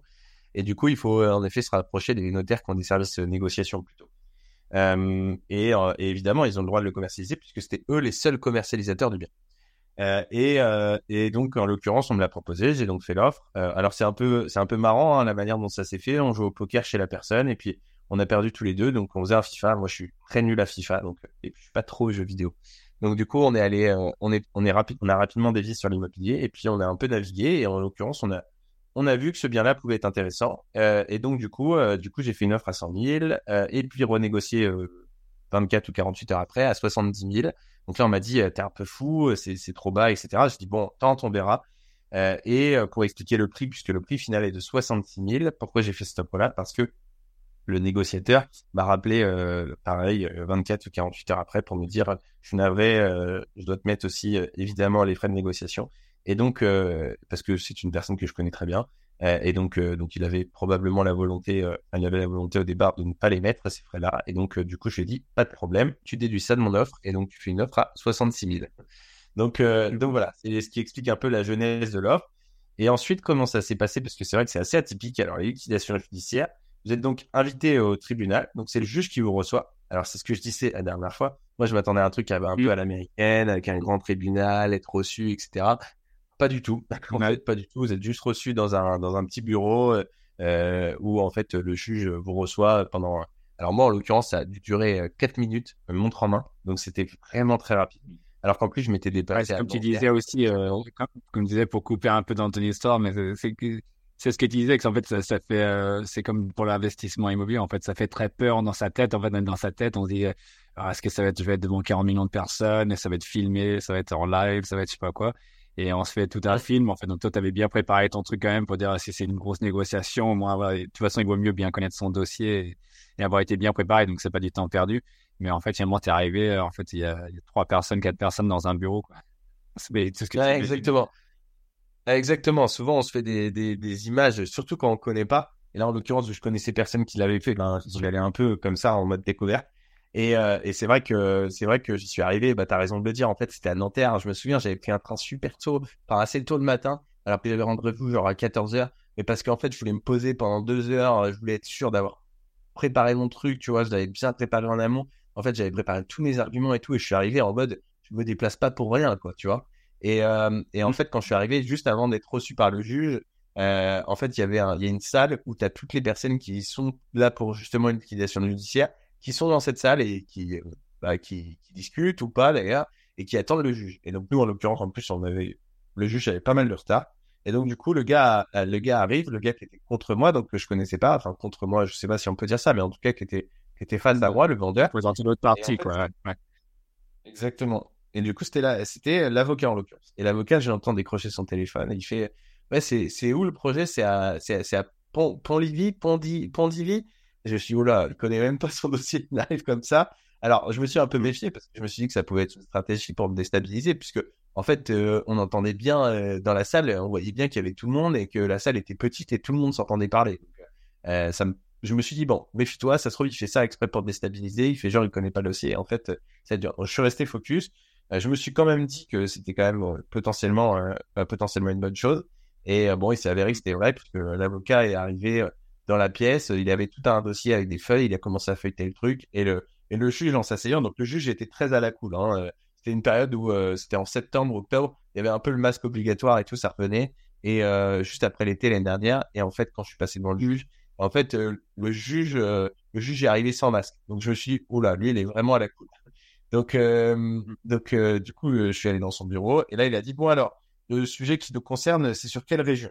Et le mec, je savais très bien quand il sent ça. De toute façon, j'allais, j'allais savoir dans la dans la seconde s'il avait joué ou pas à un jeu tout à l'heure. Et enfin, juste ouais, c'est un peu juste pour couper aussi sur la partie sur la partie quick tips, hein, toujours pour ce que j'aimais ajouter de la valeur aussi. C'est vrai que ça, c'est un des, un des trucs déjà de un, de, bien préparer, comme on disait, sa négociation, c'est le, truc de base. Et numéro deux, c'est après, voilà, c'est souvent laisser les autres parler en premier. Ou voilà, vous les laissez, comme, comme il dit, souvent faire l'offre en premier au niveau des chiffres, et, etc. Laisser l'autre. Mais bon, là, c'est vraiment typiquement le cas, tu l'as laissé parler en premier, du coup. Ah, exactement. Je, je me suis dit, bah, vu qu'il, a priori, connaît pas le dossier, du coup, il doit pas connaître la région, puisque le, le, le, le, le, comment dirais-je, le juge a demandé la région. Et donc le gars, il dit, donc le juge dit, voilà, quelle région euh, nous concerne aujourd'hui? Sous-entendu, quelle région de la France, évidemment. Et, euh, et le, le, gars répond, euh, bah, c'est la ville de Pontivy. Donc bon, il avait, il avait réussi à, à trouver le, nom de la ville, donc il avait bien compris. Je pense c'est le nom de la ville. Et dit, c'est la ville de Pontivy, etc. Donc je le laisse parler, je le laisse parler 10-15 secondes. Et puis, et puis je vois qu'il s'embourbe un peu, qu'il savait pas trop où aller. Et du coup, je prends le relais je dis, bon, bah, bonjour monsieur le juge. du coup, du coup, pour vous répondre, euh, on est sur la région de la Bretagne et plus spécifiquement le département du Morbihan, puisque c'était votre question au sujet de la région. Et donc forcément, bah, l'autre, il se fait casser d'entrée, donc ça fait mal. Le juge, je pense qu'il rentrait bien dans le jeu, il était, il était un peu dans le délire. Je pense qu'il s'en foutait un peu parce que j'ai appris euh, sur une autre affaire ensuite qu'il était à la retraite fin d'année dernière. Donc en fait, il était à 2-3 mois de la retraite à ce moment-là, je le savais pas, mais, je pense qu'il en avait un peu plus rien à faire. Ça lui faisait bien marrer, il a vu un petit jeune arriver. Et donc du coup, le dossier s'est fait un peu vite fait bien fait. L'autre a essayé de négocier, mais sans, sans plus. Le juge a dit, bon, bah, écoutez, je vous la fais courte, hein, mais le juge a dit, bon, bah, écoutez, on va pas s'embêter. Est-ce que ça vous va? Oui, voilà, tac, tac. Et même s'il y avait un avis de réserve ou un avis négatif par rapport à l'offre que j'ai fait, euh, eh bien, ils ont quand même accepté. Et donc, ça s'est goupillé, euh, ça s'est goupillé comme ça. Et puis, euh, et puis après, j'ai Comme tu disais, en fait, il avait, tu avais demandé déjà avant, quand il était au téléphone, dans, dans ton explication, tu disais qu'il avait, euh, il avait demandé s'il veut négocier le jeune, qu'est-ce que je dis, tout ça. Et il avait dit Exactement. Bah, voilà, vous acceptez de toute façon, il faut lâcher le truc. Et en fait, euh, tu savais qu'une fois que tu étais face au juge, ils ont dit c'est quand même l'offre, elle est un peu basse. Et même le juge, il était, il était un peu. C'est intéressant, j'ai déjà été face à ce genre de situation aussi. Ils sont assez cool. Effectivement, ils ont un œil sur, en disant voilà, il y a un jeune qui en veut, c'est cool de, de lancer ça, surtout s'il part à la retraite. C'est pas une question d'argent, c'est plus une question de relation et autres et de voir que l'autre il était pas du tout prêt, que toi tu t'en voulais, euh, etc. Ça a dû le motiver aussi. Euh. Et donc pour lâcher, c'est que tu défendais un peu ton stack, tu voulais pas lâcher sur ton offre en disant non, c'est pas si bas que ça, vous connaissez même pas l'endroit, vous connaissez pas du tout les prix du marché, etc. Tu avais plus de cartes en main. je vois que tu, je vois, je vois que tu résumes mieux que moi le, le truc, tu as retenu euh, mieux que moi l'histoire. Mais, euh, mais euh, ouais, de négociation, c'est pour ça que ça me passionne aussi. Non, non, mais t'as raison, t'as raison de le dire. C'est vrai que j'ai pas évoqué euh, tous ces points-là, mais parce que je, je veux aussi ne pas, ne pas trop détailler parce que je sais que j'ai tendance à parler beaucoup, donc, euh, donc j'essaie d'aller un peu plus vite. Mais t'as raison, il y a tous ces enjeux-là. En effet, au téléphone, j'avais entendu que, qu'il disait que si jamais, euh, si jamais je négociais pas, il lâchait. Donc, j'avais aussi cet argument de poids qui m'a, qui m'a un peu rassuré. Mais encore une fois, je savais pas si c'était du bluff ou pas. Donc, donc voilà, j'ai toujours été vigilant, mais c'est vrai que ça allait très très vite. Et le juge en face, en plus, tu vois, je pense qu'il y a des choses comme ça, tu as des petites. On, on t'aide un peu dans la vie, que tu le veuilles ou non. Il y en a qui disent il n'y a pas de hasard. Je sais pas s'il n'y a pas de hasard, mais en tout cas, il y a des choses, des fois, ça pose question. Et il n'y a pas grand monde que je connais le même jour que moi. Mais, mais le jour, le, le, le, mec, le juge, en fait, était né le même jour que moi. Alors évidemment, pas la même année, hein, puisqu'il partait à la retraite, mais, euh, mais le même jour que moi. Il était né le 29 octobre. Et donc, du coup, ça, c'est tout bête, hein. Mais ça se trouve, c'est des petits trucs, tu vois, qui m'ont donné un petit coup de main. Il se dit, bah, le petit jeune, il est né le même jour que moi, je vais filer un coup parce qu'il me l'a fait remarquer, euh, on a fait d'autres négociations. tu peut-être. Après, par la suite, ouais, ce que tu allais dire, la, la, prochaine fois que tu l'as vu, tu aurais pu lui dire que toi aussi, tu partais à la retraite bientôt, du coup. Grâce à l'immobilier. J'aurais pu lui dire ça. C'est pas trop le cas. On vend pas, on vend pas, on vend pas trop du rêve sur le, sur ces podcasts et dans le monde de l'immobilier. On sait que c'est du boulot, mais même si on, même si on pourrait partir à la retraite, de toute façon, on aime bien être actif et, et faire des choses. Donc, c'est un peu ça aussi l'histoire du, du podcast. Mais, euh, non, c'est, je te laisse continuer. Ouais, non, mais du coup, et du coup, ça a avancé. Et ce qui a fait que l'opération, euh, en plus, s'est transformée d'autant plus intéressante, c'est que, a posteriori, on a su que, il y avait euh, plus de terrain viabilisé que, que ce qui avait été annoncé. Donc, donc voilà, des bonnes nouvelles qui sont un peu enchaînées. Bon, a posteriori, il y a aussi eu, des mauvaises nouvelles. Donc, donc in fine, l'opération reste, reste très intéressante. C'est une opération que, que je lance aujourd'hui et, je pense que je pense qu'il faut, il faut avancer. En France, on est, on est bien accompagné, bien aidé. Il faut, il faut quand même pas avancer tête baissée et faire n'importe quoi, mais je pense qu'il faut lancer les sujets. Souvent, on dit, mais Amaury, t'es un ouf, t'es parti sur un lotissement hyper gros, etc. Mais bah oui, c'est vrai, mais en même temps, je savais, j'avais un peu sondé le marché, je savais un peu où j'allais, enfin, je sais où un, peu où je vais, etc. Euh, preuve en est, on a, on a déjà 22 lots de, de, de réservés, donc euh, forcément, on fait pas, je fais pas non plus n'importe quoi aussi, et donc, euh, et donc j'ai réfléchi à, à, comment commercialiser le truc, enfin, comment commercialiser le lotissement, les intérêts que les personnes pouvaient avoir derrière, etc. Donc, donc aujourd'hui, aujourd'hui, j'avance et puis j'avance un peu en découverte de ce métier de lotisseur qui, qui a priori est plutôt un chef d'orchestre qu'un qu'un faiseur, j'ai l'impression en tout cas, et, l'idée aujourd'hui du métier de lotisseur, c'est de bien s'entourer, de bien se faire accompagner, j'ai l'impression, par les bonnes parties. Euh, je sais pas si tu veux rentrer dans ce détail-là, mais mais en tout cas, euh, en tout cas, voilà comment. Ouais, attention, c'est un sujet pour c'est un sujet pour un autre jour, effectivement. Ouais, ça, non, c'est ce que j'ai, c'est plutôt ça, un sujet de, de lotissement plus pour le côté investissement, mais c'est vrai que euh, moi, c'est c'est plus la partie psychologie aussi qui est intéressante parce que comme tu dis, il faut vouloir se lancer là-dedans. Tout le monde doit se dire la même chose. En fait, quand tu as des, as des gens en ligne qui, qui, qui, disent ça peut pas être, c'est pas vrai, etc. Même si, même, même quand tu, comme on disait au début, quand c'est dans un journal euh, officiel et que les gens disent oh, c'est pas possible, c'est pas vrai. Hmm. Tu vois, c'est, c'est, on n'a pas le droit de faire un truc pareil, machin, ça semble incroyable, effectivement. Et ça peut être limite, euh, toi, comme les vendeurs de rêves, comme on dit un peu en ligne comme, comme histoire, mais en fait, quand on connaît la réalité derrière, moi, c'est ça qui m'a impressionné aussi, c'est que tu n'as pas eu peur, tu as pris le risque et, et, tu fonces pour n'importe qui, même quand on est marchand de biens ou, quoi que ce soit. Ça fait peur quand même de se dire, on se lance dans un truc où on ne sait pas trop où on va non plus. Et là, pour le coup, comme tu disais, au, début du dossier, tu pensais avoir quatre ou six bornes viabilisées, genre six terrains viabilisés avec euh, quelques bornes seulement. Mais en défrichant un peu, vous avez vu qu'il y en avait 24 euh, ou 25 ou 26, quoi, du coup. Donc ça change un peu la donne parce que tu t'es rendu compte que c'était déjà viabilisé mais tu t'étais lancé sans, sans savoir, même si tu dis que c'est pas un gros montant, euh, dans, cette, en final, ce que tu avais négocié, c'est pas des montants énormes, énormes par rapport à ce que, ce que on peut trouver sur la côte et autres. Il faut quand même, euh, c'est quand même lourd de dire on, porte une opération de ce style-là. Je, je, pense que c'est aidé aussi mentalement de dire que c'est pas, tu mets pas tous tes œufs dans le même panier, c'est pas un truc énorme non plus. Mais euh, de l'autre côté, euh, de se dire, moi je trouvais que c'était très audacieux et risqué justement parce que comme tu dis, le, le secteur euh, était pas forcément super recherché initialement, même si ça a changé maintenant, comme on a vu avec les règles d'urbanisme qui ont un peu changé, où tout le monde, voilà, avec l'Europe, cherche à urbaniser beaucoup plus. Donc, en fait, les, les secteurs à, urbaniser se resserrent. Mais euh, voilà, il faut, il faut se dire, déjà, je me lance. Il faut que le banquier peut-être euh, te suive aussi. Et, il faut dire aussi, je commercialise tous ces lots-là. S'il y en a un qui me reste sur le bras ou pas, mais tu as réussi quand même un, un, mix peut-être aussi de, de, de pouvoir peut-être proposer des trucs moins chers ou, ou de, voilà, j'ai disais comme ça dans l'air, mais de dire tu fais des projets un peu différents aussi sur le lotissement, tu en, parleras peut-être aussi, et faire des choses un peu différentes, ce qui mmh. fait que, en fait, ça, ce concept un peu qui est différent va plaire et que tu as pu, as pu commercialiser, parce qu'à l'époque, c'est ça, on disait souvent, euh, dans ce secteur-là, on va dire, il faut pas acheter au-dessus de 4 euros du mètre carré ou je sais pas quoi. Donc, il fallait vraiment acheter pas cher et c'est pour ça que personne n'y allait. Mais au final, maintenant, on voit que ça a explosé de toute façon les prix et il faut, faut réussir à les trouver, les trucs à ce prix-là du mètre carré aussi. Donc, ouais, bah, comme on disait, je, pense, qu'il faut créer l'opportunité.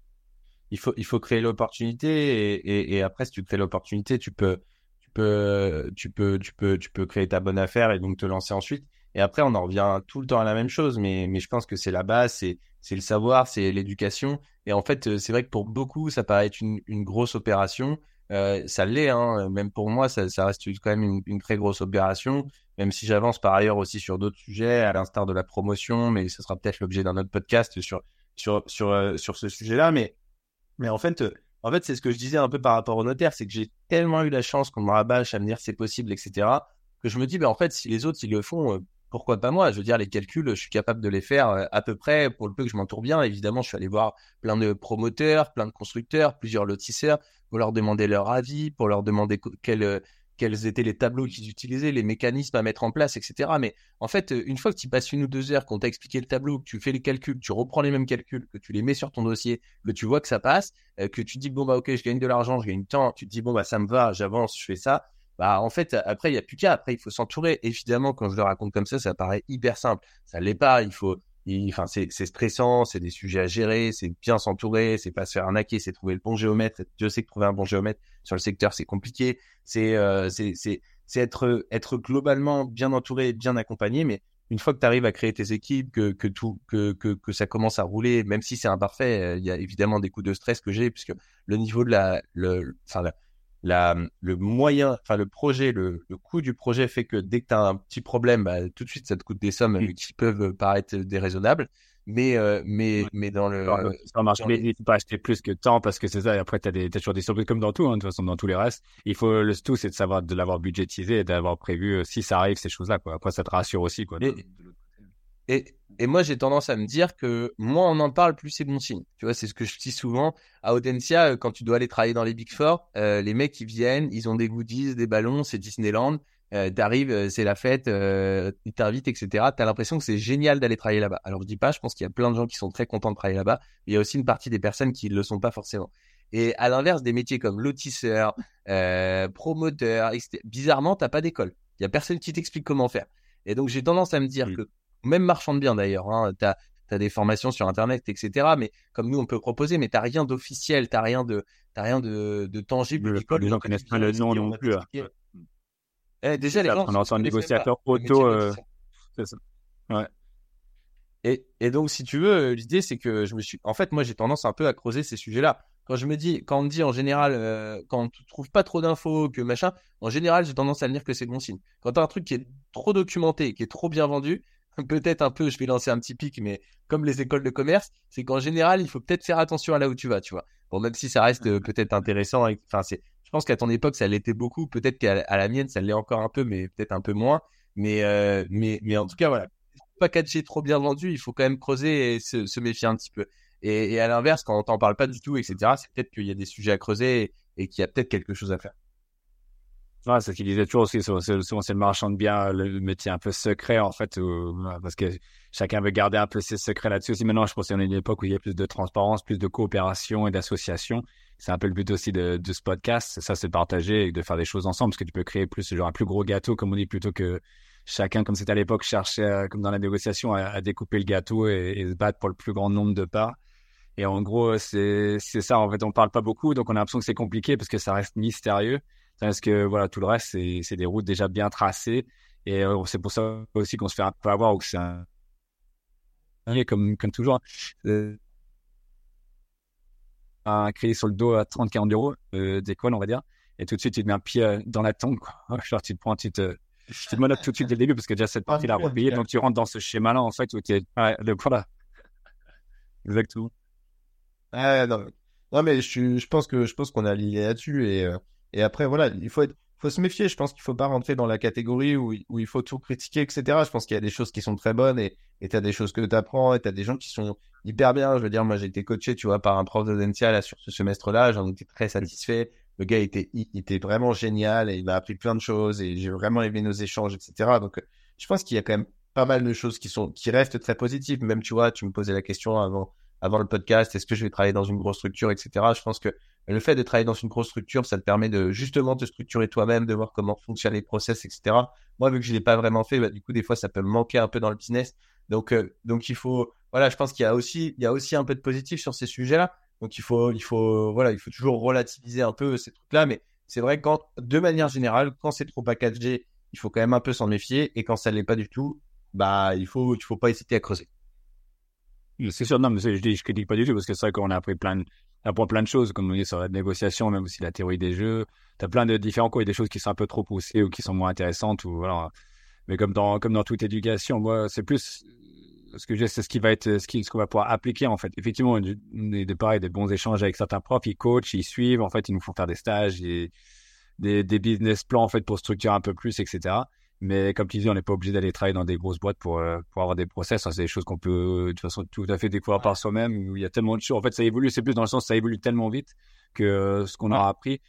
Moi, ce que je trouve qui est bien dans les écoles, comme dans toute école, je pense avec l'éducation, c'est qu'il y a un savoir-vivre en fait. Et ça, ça arrive de plus en plus aussi sur les réseaux. C'est un peu quand on va voir le notaire ou le banquier, il y a un peu une connexion qui se fait avec les gens, si on s'entend bien ou pas. Et effectivement, ça va être différent si on est maçon ou euh, voilà, si on est un peu plus éduqué, on aura un peu plus de savoir-vivre. Et c'est ça a toujours été quoi dans le relationnel on se reconnaît un peu entre euh, deux personnes qui sont dans, les mêmes passions, dans le même, euh, dans le même euh, milieu social, un peu comme tu, comme tu le remarquais.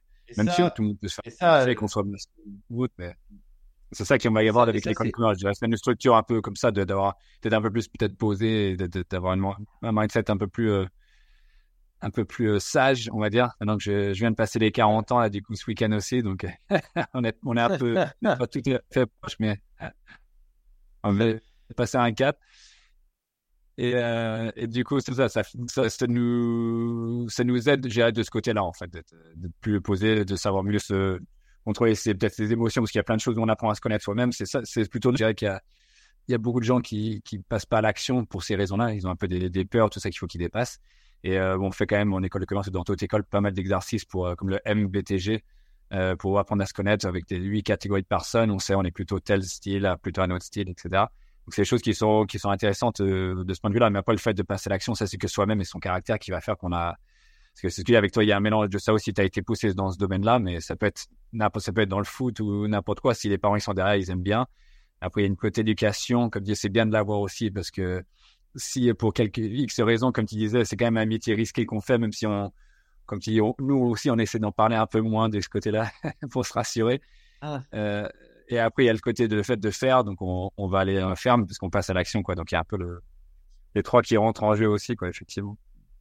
Ouais, tout à fait. Et c'est vrai que tu as raison de le dire. Je pense que c'est, de manière générale, les études, elles permettent de côtoyer aussi des personnes qui viennent pas forcément de ton milieu social. Et donc, d'essayer de comprendre un peu comment ça fonctionne dans les autres milieux sociaux pour pouvoir mieux t'intégrer ensuite. Et ça, c'est extrêmement difficile. Moi, je l'ai vu à Audencia, il y a une partie des personnes quand même qui est assez importante qui vient euh, qui viennent de Paris ou de la région parisienne, qui peuvent avoir, qui peuvent venir de milieux sociaux différents et s'intégrer à ces milieux sociaux, c'est extrêmement, extrêmement difficile. Et c'est vrai que le faire, euh, euh c'est pour ça, comme on disait au départ, on disait euh, quand tu, tu nais, euh, ton père est capitaine, tu deviens capitaine, quand tu es général, tu deviens général, parce qu'en fait, c'est au-delà de l'apprentissage, des barrières que tu peux avoir, etc. C'est aussi une manière de se comporter et ça, c'est extrêmement difficile à apprendre, à, apprivoiser, à développer. En tout cas, personnellement, pour moi, c'est extrêmement dur. Euh, et, euh, et, donc, euh, et donc, du coup, c'est vrai que l'école peut être vraiment un tremplin là-dessus. Et si elle t'aide pas ou elle t'aide pas suffisamment à le développer, ce qui est mon cas, parce que en fait, j'ai, pas réussi à, peut-être à essayer d'être à ce niveau-là sur des classes sociales peut-être bien plus élevées. Euh, je sens qu'il y a vraiment une distinction, tu vois, dans la manière dont tu parles, la manière dont tu t'exprimes, ce que tu dis, etc. Tu sens qu'il y a un fossé et t'as beau faire ce que tu veux, c'est extrêmement difficile, il y a beaucoup de travail à faire. Peut-être que j'y arriverai plus tard, mais en tout cas, aujourd'hui, euh, je sais que je suis pas au niveau. Et, et cette école-là, au moins, elle m'a permis d'en avoir conscience. Et du coup, tu sais que quand tu parles à certaines personnes, bah, il faut que tu sois vigilant, etc. Parce que c'est pas les mêmes codes sociaux. Et donc, euh, et donc il, faut, il, faut, il faut être très vigilant là-dessus et, c'est important pour garder ta crédibilité dans ton business, etc. C'est sûr, mais après, il faut se demander aussi, poser la question, est-ce que tu as envie de toute façon de... Parce qu'en fait, c'est un peu la zone de confort, on se sent bien dans, dans son milieu, etc. Est-ce qu'on a envie non plus de, de passer dans ces, des sphères plus hautes? On peut se développer tout autant de toute façon et bien réussir, mais tout en restant voilà, dans notre on s'entoure, comme tu disais, c'est un peu ça aussi, c'est d'être bien entouré. C'est vrai que là, on, on voit où tu as été entouré par, par pas mal de gens et qui sont moteurs et dynamiques là-dessus. Tu, tu passes pas mal de temps avec eux, donc ça va te booster euh, pour aller de, de l'avant aussi. Mais euh, voilà, je pense qu'il faut se poser la question est-ce qu'on a envie d'être euh, dans ces autres milieux sociaux-là? Et euh, en tout cas, dans la partie, comme tu dis, négociation, c'est bien d'essayer de se mettre dans les chaussures des autres et comprendre un peu ces milieux-là, en tout cas, pour, ce qui est de la négociation, hein, ce qui nous intéresse sur ce podcast-là et pour l'avoir fait aussi à l'international, euh, aussi le côté euh, différence culturelle en fait, de voilà de, pouvoir se projeter. Je trouve que là, oui, effectivement, ça nous apporte une ouverture d'esprit parce qu'il y a des gens qui viennent de plein de différents pays. Et si on n'a pas vécu à l'étranger, ben au moins on a on côtoie en fait des gens euh, de différents pays avec différentes perceptions, etc. Et ça nous aide à, par la suite de voir un peu leur code, comment eux ils, ils voient un problème et pour pouvoir mieux négocier parce qu'on a pas mal d'exercices comme ça de ou des petits jeux qu'on fait en, en école euh, qui fait que voilà, ça, ça, ça, ça, nous aide un peu à, à comprendre le, le, point de vue de l'autre et on va être confronté à ça tout le temps. De toute façon, comme tu dis, même dans l'immobilier, des gens qui ont des immeubles à qui on va acheter, euh, qui sont de, de milieux sociaux complètement variés. Ça peut être un héritage pour certains, ça peut être d'autres qui voilà, ils débarrassent de, de biens euh, qui, dont ils veulent plus parce qu'ils en ont plein. Donc, c'est bien de rester un peu flexible ouais. de ce côté-là, quoi. Euh, du coup, ouais, mis à part euh, donc cette expérience-là, je pense que c'était une, bonne affaire pour toi. Ça a pris ouais, un an ou un peu plus, en fait, du, début à la fin, et tu as pris quand même pas mal de risques en, en posant euh, une offre comme ça et en, en, en continuant, en, en, lâchant rien, on va dire, pour aller jusqu'au bout. Et même, ce que je trouve aussi très admirable, c'est que tu, tu, tu, le, comment dire, tu le publicises parce que c'est quelque chose quand on se lance dans une opération comme ça, on sait pas trop où on va aller non plus. C'est risqué et donc euh, en fait c'est un peu le monde moderne comme il disait transparent et sur les réseaux sociaux. Comme tu peux réussir, comme tu peux te planter, les gens bon ils le sont peut-être pas forcément par la suite, mais c'est quand même assez courageux de se mettre comme ça euh, sur les réseaux et de, de faire un suivi peut-être continu. Je sais pas si tu as un petit projet euh, lié à, ce lotissement, si tu vas continuer à l'utiliser un peu en personal branding, en, pour ton développement, complètement, ouais. continuer à faire un suivi du chantier, tout ça. Ouais, complètement, complètement. Je vais l'utiliser évidemment euh, pour euh, pour partager sur les réseaux sociaux. Euh, évidemment, euh, évidemment, tu as raison de le dire, ça, ça fait partie du sujet pour justement montrer que c'est possible, ce que je fais, comment ça fonctionne, etc. Pour en mmh. parler, expliquer ce qui fonctionne, les étapes, etc. Euh, et, et même et même par la suite, comme je le disais brièvement tout à l'heure, je vais réaliser une promotion immobilière, un immeuble dessus D'ailleurs, il y a peut-être même une autre promotion immobilière qui s'est présentée que je vais faire en parallèle. Et donc, l'idée, c'est aussi de parler un peu de ce métier de promoteur. Et en fait, ce que j'adore, c'est que finalement, je le découvre presque au moment où je le présente. Et du coup, ça montre aussi qu'on peut partir de zéro et y arriver. Bon, alors, j'espère que je vais y arriver, parce qu'au moment où je fais ce podcast, c'est pas fait. Mais, euh, mais en tout cas, voilà, il n'y a pas de raison. J'essaie de tout mettre en place pour que ça fonctionne. Et donc, montrer qu'on apprend au fur et à mesure. Parce que c'est vrai que souvent, on a tendance à avoir de l'information et les personnes ont déjà fait, euh, ont déjà fait pas mal de sujets euh, ils connaissent bien le truc et en fait quand ils t'apprennent, ça fait déjà 10 ans qu'ils le font. Et moi j'aime bien cet aspect à dire bon bah pour, pour les locations pour le coup j'en parlais pas donc c'est vrai qu'aujourd'hui c'est un peu facile pour moi de parler de location parce que du coup ça fait des années que je le fais donc euh, c'est c'est c'est peut-être moins parlant les gens se disent ah bah ouais mais il le fait mais ça fait déjà des années qu'il le fait là pour le coup lotissement mmh. promotion bah les gens qui me suivent depuis quelques mois euh, bah voient en fait que euh, c'est vraiment le début pour moi alors j'ai fait de la construction vente mais c'est pas pareil mais sur la promotion immobilière les engagements sont totalement différents les lotissements c'est pareil tu as des mmh. soucis d'assurance tu as des soucis euh, bah, liés aux partenaires avec qui tu travailles. Je parlais du, du géomètre expert tout à l'heure euh, pour le lotissement. Mmh. Il y a le constructeur qui t'accompagne euh, ou pas, les équipes qui t'accompagnent pour la promotion immobilière, la responsabilité, la décennale. Enfin, tu as plein d'enjeux qui rentrent en considération. Et du coup, je trouve ça génial de partager en même temps. Comme ça, les gens, ils découvrent et ils se disent, mais en fait, lui, c'est un ouf. Et mais si lui, c'est un ouf et que moi, je suis un ouf, je peux faire pareil. donc, euh, donc voilà. Ouais, c'est exactement ça, parce que ce que je dis dans le sens courageux, parce que c'est quand on découvre en même temps, euh, voilà, c'est le côté de se dire euh, un, mindset de, croissance aussi, parce qu'on n'a pas peur de partager ça, de dire on fait des erreurs. Et euh, cela, c'est tout ce que je te souhaite aussi. C'est que de toute façon, il y aura des erreurs, mais euh, le fait de, montrer que tu le travailles aussi, que tu, tu mets pas mal d'heures et tout dedans, c'est pas que du, du Instagram. C'est ce que tu montres aussi à des gens que tu vas accompagner, du coup, que c'est faisable. En fait, si on, si on met le, si on, si on met le boulot dedans, et de toute façon, on fait des erreurs. Comme tu dis, tu aurais pu choisir le mauvais géomètre expert. On n'est pas forcément tous accompagnés. On a tous les bons contacts du premier coup, quoi. Donc c'est ça, c'est un peu essayer, faire des, faire des erreurs, hop, on, on, on s'adapte et comme ton projet, je pense, ou comme d'autres qu'on connaît ensemble, qui ont commencé sur telle idée, ils voulaient faire par exemple euh, tout LCD ou ils voulaient faire voilà la promotion, etc. Mais finalement le, le projet il avance et le plus on avance, en fait, on on apprend que voilà, c'est comme je disais, il faut passer à l'action et une fois que c'est fait, bah on n'a pas toutes les réponses tout de suite. Et effectivement, ça va évoluer avec le temps et ça change même énormément. Et euh, c'est ça qui est intéressant justement. C'est pas grave parce qu'on trouve, on passe sur des choses euh, plus intéressantes, comme peut-être le CCAMI ou, ou, la promotion que tu fais pour toi à titre perso. Tu apprends plein de plein de choses là-dessus. Donc ça va être intéressant aussi pour tout le monde qui te suit, je pense, sur cette sur cette opération-là. Donc, j'espère que tu garderas tes légèretés là-dessus aussi. Euh, j'aime, bien la façon dont tu vois, tu présentes aussi la confiance dans, tes, dans la présentation de tes projets et le fait que tu partages aussi, aussi ouvertement. Les gens, ils pensent que c'est naturel, mais c'est pas si facile que ça de dire, voilà, je peux, je peux très bien me tromper en live devant plein de gens. Et c'est, c'est courageux de le faire aussi. Ouais, ouais, bah après, c'est vrai que ça fait partie du jeu. C'est vrai que c'est risqué et potentiellement, bah, dans six mois, un an, je fais banqueroute, j'en sais rien, j'espère pas, hein, c'est pas l'objectif, mais l'idée, c'est ça, c'est, de partager, de dire euh, en fait, euh, vous voyez, vous m'avez connu. Alors c'est ce que je dis tout le temps. Je regrette un peu de pas avoir commencé avant parce que j'aurais aimé commencer il y a 4-5 ans quand je suis parti de zéro. Tu vois vraiment présenter mon parcours depuis le début parce que là il y a des personnes qui peuvent se dire bah oui mais il a déjà de l'avance etc. Ce qui est vrai, hein, je pars pas de zéro. Mais euh, mais mais bon quand même sur le lotissement et la promotion. bon, évidemment, les personnes ne pourront pas se lancer toujours au lendemain parce que déjà, il faut se faire accompagner par une banque. Pour se faire accompagner par une banque, il faut avoir l'expérience, il faut avoir la trésorerie, ça se fait pas comme ça. Mais en tout cas, l'idée, c'est de dire, bah voilà, même vous pouvez vous associer avec quelqu'un et du coup faire ce que j'ai fait. Si vous vous donnez les moyens de le faire, bah, en fait, c'est possible. Et, euh, et, voilà ce que je fais. Bon, après, je, je partage pas tout le temps tout le négatif parce que sinon, les gens, je pense que je vais un peu les dégoûter parce que la réalité, c'est que c'est quand même assez dur. Hein, mais mais, mais, ouais, malheureusement, les réseaux sociaux, c'est tourné là-dessus aussi, quoi. On sait que YouTube, euh, si tu mets des sourires, tout ça, et ça pousse l'algorithme même bien. Il y a plein de réseaux sociaux comme ça qui sont axés sur la positivité. Donc, si tu mets trop de choses négatives, de toute façon, ça passe pas ou tu t'es pas connu. ouais, c'est ça. Je pense que, je pense qu'il faut, en fait, il faut, il faut réfléchir euh, la manière dont tu communiques. J'ai l'impression quand même qu'il y a des gens, tu vois, à l'inverse, qui, qui, qui, communiquent que sur du négatif, tout ce qui va, tout ce qui marche pas. Et j'ai l'impression que ça marche aussi. Donc, euh, mais bon, moi, je fais plutôt le choix d'être dans, plutôt dans le positif parce que mon but, c'est d'inciter, c'est pas de dégoûter. Mais, euh, mais, mais en tout cas, en tout cas, voilà, ce, après, je partagerai. Il y, a des, il y, a des, petites choses qui arrivent au fur et à mesure. Il y a toujours des petits négatifs. Bon, l'idée, c'est pas non plus de polluer les, gens en disant ah vous avez vu ce qui s'est passé, c'est une cata, etc. Mais euh, oui, non, ça vous tourner en positif par la suite aussi parce que ouais, ouais, par la suite. Après, comme tu dis, tu as un bagage un peu derrière. il faut, il faut bien avoir fait ce que tu as fait avant aussi. C'est ça qu'il faut vous montrer. il faut bien avoir fait ce que tu as fait pour arriver là où tu en es aussi aujourd'hui. Peut-être que tu n'as pas tout filmé avant, mais c'est une nouvelle phase et voilà, c'est un mélange de tout ce que tu avais fait avant et, et, tout ce qui se fera dans, dans le futur, je pense aussi.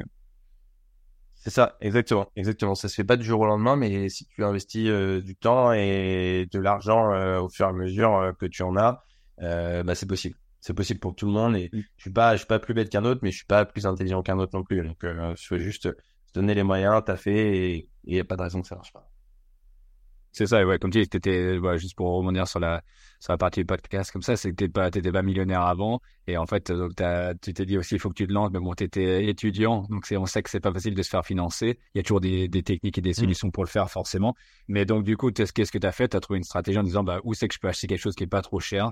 Déjà une pour, euh, pour que ce soit pas trop risqué ou que j'ai pas trop peur de le faire. Et ça, c'est une stratégie que plein de personnes peuvent faire. Il faut pas tous venir au centre de Bretagne non plus, parce que c'est encore protégé jusqu'à là. mais c'est quelque chose qui est possible en fait, un peu partout de, de, trouver une petite ruine ou quelque chose, voilà, euh, de passer du temps à faire des visites pour euh, trouver sa bonne affaire dans son budget, etc. Et après, on augmente petit à petit. Est-ce que toi, tu as, as, une très bonne affaire à, à partir avec nous, une autre petite histoire peut-être comme ça où tu ouais. avais l'impression de faire une, bonne affaire hein? Euh, bah, tiens, une, une très bonne affaire que je suis en train de rendre euh, excellente en ce moment, sans, sans trop abuser sur les mots. C'était un peu la, la, le premier achat que j'ai acheté la première maison. Euh, de rien, en ouais. Mm, mm. Ce qui, est, ce qui est bien avec cette histoire, c'est que elle est, euh, elle, elle, regroupe un peu tout. C'est-à-dire qu'elle va regrouper aussi toutes mes erreurs. Euh, donc je l'ai acheté pas cher, hein, je peux donner les chiffres, j'ai acheté 18 000 euros.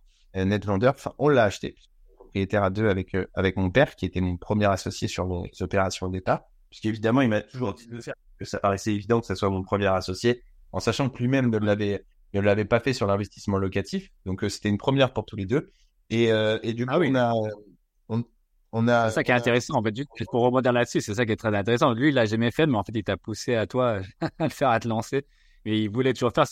Il avait la mentalité de le faire, mais c'est même pareil pour lui. En fait, il, il a eu besoin de toi, peut-être dans quelque sorte, pour se dire vraiment, il, se prouve à lui-même et à toi-même aussi que de, le faire, quoi. Intéressant. Ouais, non, mais bah, je, je, je sais, je sais pas trop. Alors, ce qu'il a pas fait avant, il l'a pas fait avant parce que ma mère était, euh, ma mère travaille à tu sais, elle est chargée de contentieux dans un office HLM. Du coup, elle voit tous les mecs qui payent pas, les mecs, les hommes, enfin, les femmes, et peu importe, les, jeunes, les plus vieux, peu importe, mais toutes les personnes qui payent pas. et, et du coup, forcément, elle avait un peu un a priori négatif là-dessus, donc elle voulait pas elle voulait pas euh, le faire, euh, elle voulait pas investir euh, particulièrement sur sur l'immobilier, mais mon père lui voulait le faire. Donc après mes parents sont séparés, du coup mon père, bah, peut-être, je sais pas pour quelle raison, il l'a pas lancé avant que moi je le fasse, mais en tout cas aujourd'hui tous les biens immobiliers qu'il possède en dehors de sa résidence principale, il les a avec moi. et à l'inverse, moi par mmh contre j'en ai d'autres que j'ai pas avec lui. Donc parce qu'on a à un moment donné, moi j'avais envie d'investir plus, lui peut-être faire une petite pause. Donc, donc voilà, mais on continue en tout cas à rechercher des biens ensemble parce que parce qu'on veut continuer à investir ensemble et qu'on s'entend hyper bien. Donc donc forcément, ça marche bien. Lui, il a un peu la sagesse aussi. Euh, euh, donc ça, ça aide beaucoup dans les, dans les manières d'investir. Mais tu vois, ce qui était une bonne affaire pour cette maison, puisqu'aujourd'hui elle est remboursée, vu qu'elle est louée, euh, elle était louée 500 euros par mois.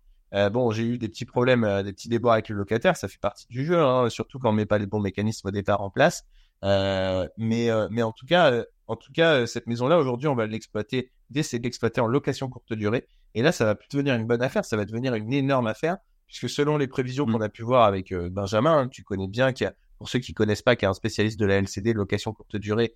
Enfin, je crois que tu le connais d'ailleurs. Je dis tu connais bien, mais je sais pas. Tu le connais, Benjamin? Oui, je le connais. Ouais, j'ai déjà, c'est déjà rencontré deux trois fois. Effectivement, je, je, le suis aussi un peu dans ce qu'il fait. Ouais. Et, et, du coup, Benjamin, euh, Benjamin, je lui en ai parlé. Et en fait, euh, un petit tip pour celles et ceux qui veulent lancer le truc, parce que l'idée c'est de donner de l'info, c'est de réfléchir à faire de la LCD sur des maisons à des prix euh, mini dans des zones euh, géographiques qui sont pas les plus courtisées pour des raisons économiques tout simplement et aussi des raisons géographiques, eh bien pourquoi pas les proposer en location courte durée en mettant par exemple un jacuzzi, ce qui permet de, de renforcer l'attractivité de votre bien. Et c'est ce qu'on est en train de faire, c'est ce que je suis en train de faire sur cette maison-là, puisque du coup le locataire n'étant plus là, on a pour idée de la passer en location courte durée et donc de l'optimiser avec un jacuzzi pour essayer de générer le plus de revenus possible. Et là, on parle a priori sur les premières estimations d'un chiffre d'affaires entre 30 et 35 000 euros annuels, euh, ce qui peut, euh, ce qui peut être extrêmement intéressant, extrêmement lucratif par rapport au coût euh, d'investissement qui a été la maison au départ. Donc mmh. voilà, c'est intéressant parce que moi, je, comme tu dis, je, sais que moi j'en fais aussi de la secteur ici. aussi, comme tu dis, c'est un secteur un peu plus paumé où tu demandes, les gens veulent plutôt aller sur la côte, mais bon, ça marche très très bien. Sur un, c'est un peu toujours les mêmes mécanismes. C'est quelque chose qui a été très bien rénové. Euh, qui est très, très qualitatif, on va dire, avec euh, des, touches anciennes et autres. Et donc, ça se loue bien comme ça, mais c'est vrai que je me serais posé plus la question si c'était un simple appartement pour de la LCD dans le secteur. Parce que c'est souvent, bon, on voit bien que c'est juillet-août, les vacances, où il y a vraiment une forte demande.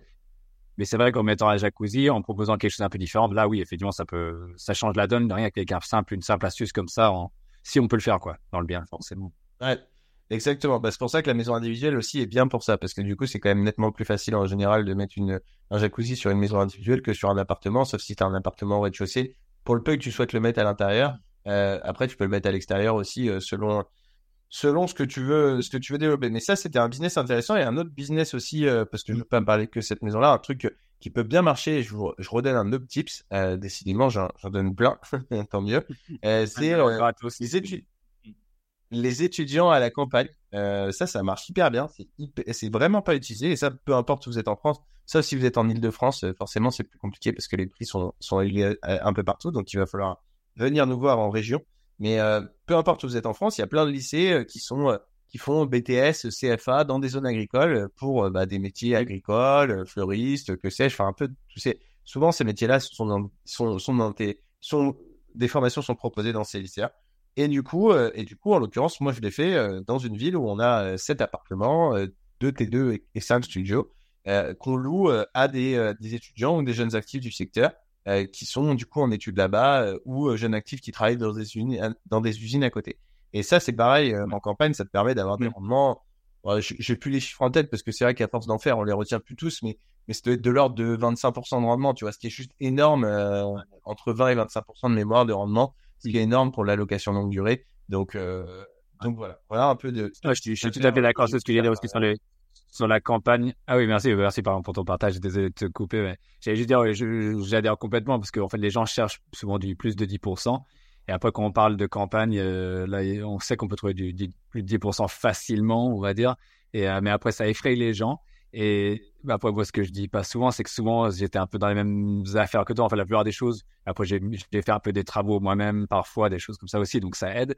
Mais on arrive, on peut arriver à du 25% euh, assez facilement parce que juste grâce au fait de trouver la bonne affaire, on sait que c'est fortement négociable vu les secteurs des fois où il y a plein de choses à refaire dedans, on va dire. Et, euh, et euh, voilà, la demande, elle est juste énorme. il y a un récemment comme ça où je suis autour des 25% en location classique et euh, on a eu, je crois, 40 ou 50 candidatures. C'était, c'était juste incroyable. Les gens ont très peur de ça. Mais après, il y a plein d'autres stratégies. Comme tu dis, je suis en train de, d'aider quelqu'un actuellement là, pour l'achat d'une maison, en fait, avec euh, sept chambres dedans.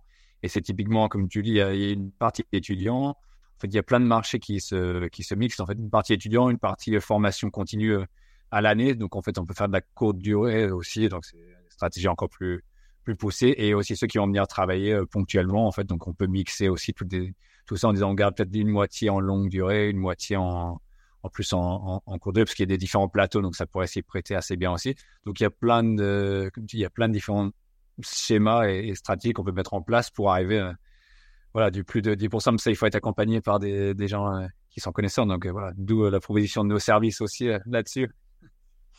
Ouais, tout à fait. je pense que je pense qu'il faut il faut bien creuser ces sujets-là et et je pense qu'il faut réfléchir aujourd'hui en immobilier un peu stratégiquement, puisque comme tu l'as rappelé tout à l'heure par rapport à la norme HTSF, euh, mais, mais pas que, hein, mais il y a plein d'investisseurs, c'est peut-être aussi lié à ça, euh, qui sont positionnés sur le marché. Et donc évidemment, il faut, il faut probablement réfléchir autrement pour essayer d'obtenir des rendements qui restent toujours très intéressants. Ouais, d'un autre côté, je dirais la même chose aussi. Il y en a plein qui se sont, plein d'investisseurs qui voulaient se positionner sur des biens. Et là, on voit qu'il y a pas mal de refus parce que tout le monde voulait faire des projets un peu plus gros. Et comme tu l'as dit aussi, des fois, c'est pas mal aussi d'avoir quelqu'un qui aide à, chercher quelque chose euh, peut-être un peu moins cher, mais qui est tout aussi rentable, des petites maisons, des choses comme ça. On n'est pas obligé que de faire des, immeubles de rapport, euh, etc. Quoi. et donc, du coup, là, vu qu'on fait, euh, fait un peu long, je vais, je vais, comment dire, résumer un peu, mais je vais juste demander en, dernière question, est-ce que tu as un truc qui te rebute d'acheter en disant c'est sûr que ça sera pas une bonne affaire si j'achète ce truc-là ou ça peut être un problème ou un quelque chose dans, dans l'autre côté qui te, qui te fait te dire quand tu vas voir quelque chose, dire ça, j'achèterai pas du tout. Euh, bah, ça sera jamais. Euh, ouais, euh, qui pourrait faire que je me dis que c'est pas une bonne affaire. J'avais un truc en tête. Moi, je pense, bah, je te donne un exemple pour moi, mais c'est vrai que c'était l'exemple pour, pour, beaucoup de gens. Mais par exemple, euh, après, on peut toujours dire qu'on peut trouver une solution, mais dans le secteur ici, c'est vrai qu'on est quand même une plaie, c'est Mérule dans le coin. Ouais, je suis allé en voir un récemment bah, ce matin et, quand on voit le truc aussi, euh, c'est, moi j'ai déjà eu le cas et effectivement il faut tout, tout, tout faire tomber, remettre des dalles et, reconstruire, mais ça permet d'avoir quelque chose de très propre et très neuf, donc il y a des solutions, mais c'est quelque chose qui rebute beaucoup beaucoup de gens et c'est là aussi pareil, on peut, on peut faire une très bonne affaire si on n'a pas peur de, des petits champignons. ouais. Ouais, je suis, je suis, je suis d'accord avec toi. Je pense que la mérule, ça en fait partie, mais du coup, je vais pas le dire parce que tu viens de le dire. Mais en effet, c'est, c'est clairement, c'est un truc, moi, la mérule, c'est non direct. Euh, j'y vais pas. Euh, c'est peut-être mmh. idiot de ma part, mais, mais en tout cas, je pense qu'il faut des fois se fixer des, des limites. Celle-là en fait partie. Euh, moi, je dirais, euh, le gros œuvre, de manière générale, euh, en général, j'y vais pas. Parce que, en fait, je me dis que j'ai plus d'intérêt à faire construire. Bon, après, moi, je suis très là-dedans euh, aujourd'hui, mais j'ai plus d'intérêt à faire construire et lancer une construction et partir de zéro que euh, de rénover et partir sur une grosse réno parce que la rénovation, c'est pareil, on le dit pas tout le temps, mais ça reste quand même assez sport, de gérer les artisans, etc. Mais quand on a une bonne équipe, c'est peut-être plus facile. Bon, au début, c'est quand même, c'est quand même assez sport. Donc, euh, donc euh, voilà, il faut être, euh, à mon sens, il faut être, il faut être vigilant là-dessus. Et le gros œuvre, le gros œuvre, personnellement, de manière générale, quand il y en a, je, j'y vais pas. Plutôt second œuvre. Donc, c'est pas que c'est pas une bonne affaire, mais parce que en fait, la question, elle est difficile à répondre dans le sens où je pense que les bonnes affaires, il y en a partout tout le temps et on peut continuellement les créer. Mais, euh, mais sinon, euh, enfin, s'il y a du gros œuvre, en général, moi, personnellement, euh, personnellement, je fais, choix, je fais le choix de, de ne pas y aller.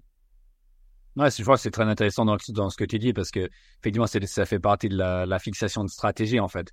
On se dit est-ce qu'on va sur ce truc-là, on va donc pas dans ce truc-là et ça permet d'éliminer quand même pas mal de choses aussi. Et euh, c'est vrai que c'est un peu le coup d'opportunité euh, sur les rénovations. On se dit, si on fait un du gros œuvre, on sait que la rénovation, ça va être plus cher de toute façon. Et c'est là un peu le coup d'opportunité avec comparaison en se disant, est-ce qu'il vaut mieux pas justement peut-être faire du neuf plutôt que faire, de s'emmerder à faire de, une rénovation, à passer du temps à suivre les artisans et que ce soit du, ouais, du gros œuvre qui, on sait, qui coûte cher et qui prend un, peu de temps des fois et tout aussi. Donc, c'est ah, c'est intéressant comme remarque pour un peu cadrer euh, la chose. Quoi. Ouais. En tout cas, bah, je pense qu'on a fait quand même assez, assez, ouais, je pense qu'on a fait assez long, on va dire. Et, et je pense que tout le monde a compris que voilà, c'était, je pense que la meilleure affaire que tu as fait aujourd'hui, c'est sûrement, euh, même si tu en as fait avant, mais bon, c'était pas aussi gros, mais sûrement ce, ce, lotissement qui a, qui était un cheminement assez, assez intéressant et euh, audacieux, je dirais aussi. Et donc, euh, hâte de voir comment ça, ça évolue. On, on gardera l'œil dessus pour les prochains événements qui arriveront sur place, de toute façon.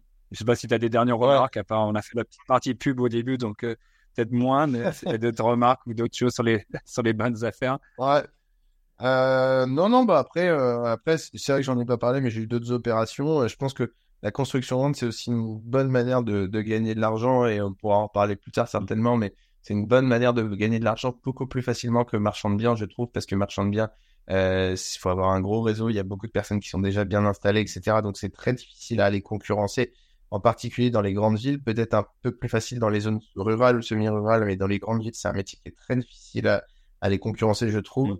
Donc, euh, bien réfléchir différemment. Et puis, euh, et puis après, non, l'achat-revente, oui, ça fait sens aussi. J'en ai, j'en ai pas parlé, mais j'ai fait, j'ai revendu aussi un appartement où j'ai fait une, belle plus-value euh, au prorata qui était équivalente à celle du lotissement. Mais comme tu l'as rappelé, le lotissement est, certainement, et c'est sûr, ma plus grosse opération. Donc, donc voilà, si on fait un podcast dans un ou deux ans, j'espère que j'aurai d'autres opérations bien plus grosses à présenter. Ouais, carrément. Et de même pour moi-même. on aura, peut-être l'occasion de faire des choses ensemble. On verra ça. Mais dans le même secteur. Euh, écoute, avec, Au plaisir. Merci. Merci beaucoup à Maury, en tout cas, d'avoir pris le temps. C'est très intéressant. Hâte de suivre le parcours aussi, voir comment ça évolue. Merci d'avoir partagé tes, tes expériences et ton savoir là-dessus. Eh ben, écoute, avec grand plaisir. Euh, merci à toi de m'avoir invité. Merci pour tes questions. C'était, euh, c'était sympa. J'ai eu plus l'impression qu'on a discuté entre potes, mais, euh, mais c'est, c'est sympa et j'aime bien, j'aime bien ce concept aussi c'est le but, c'est pour ça que je le logo, c'est une partie de poker, comme ça, c'est comme si on faisait une partie de poker. Sauf qu'on n'a pas besoin de bluffer, on peut raconter la vérité. Bonne journée. Merci, salut Benoît, salut tout le monde.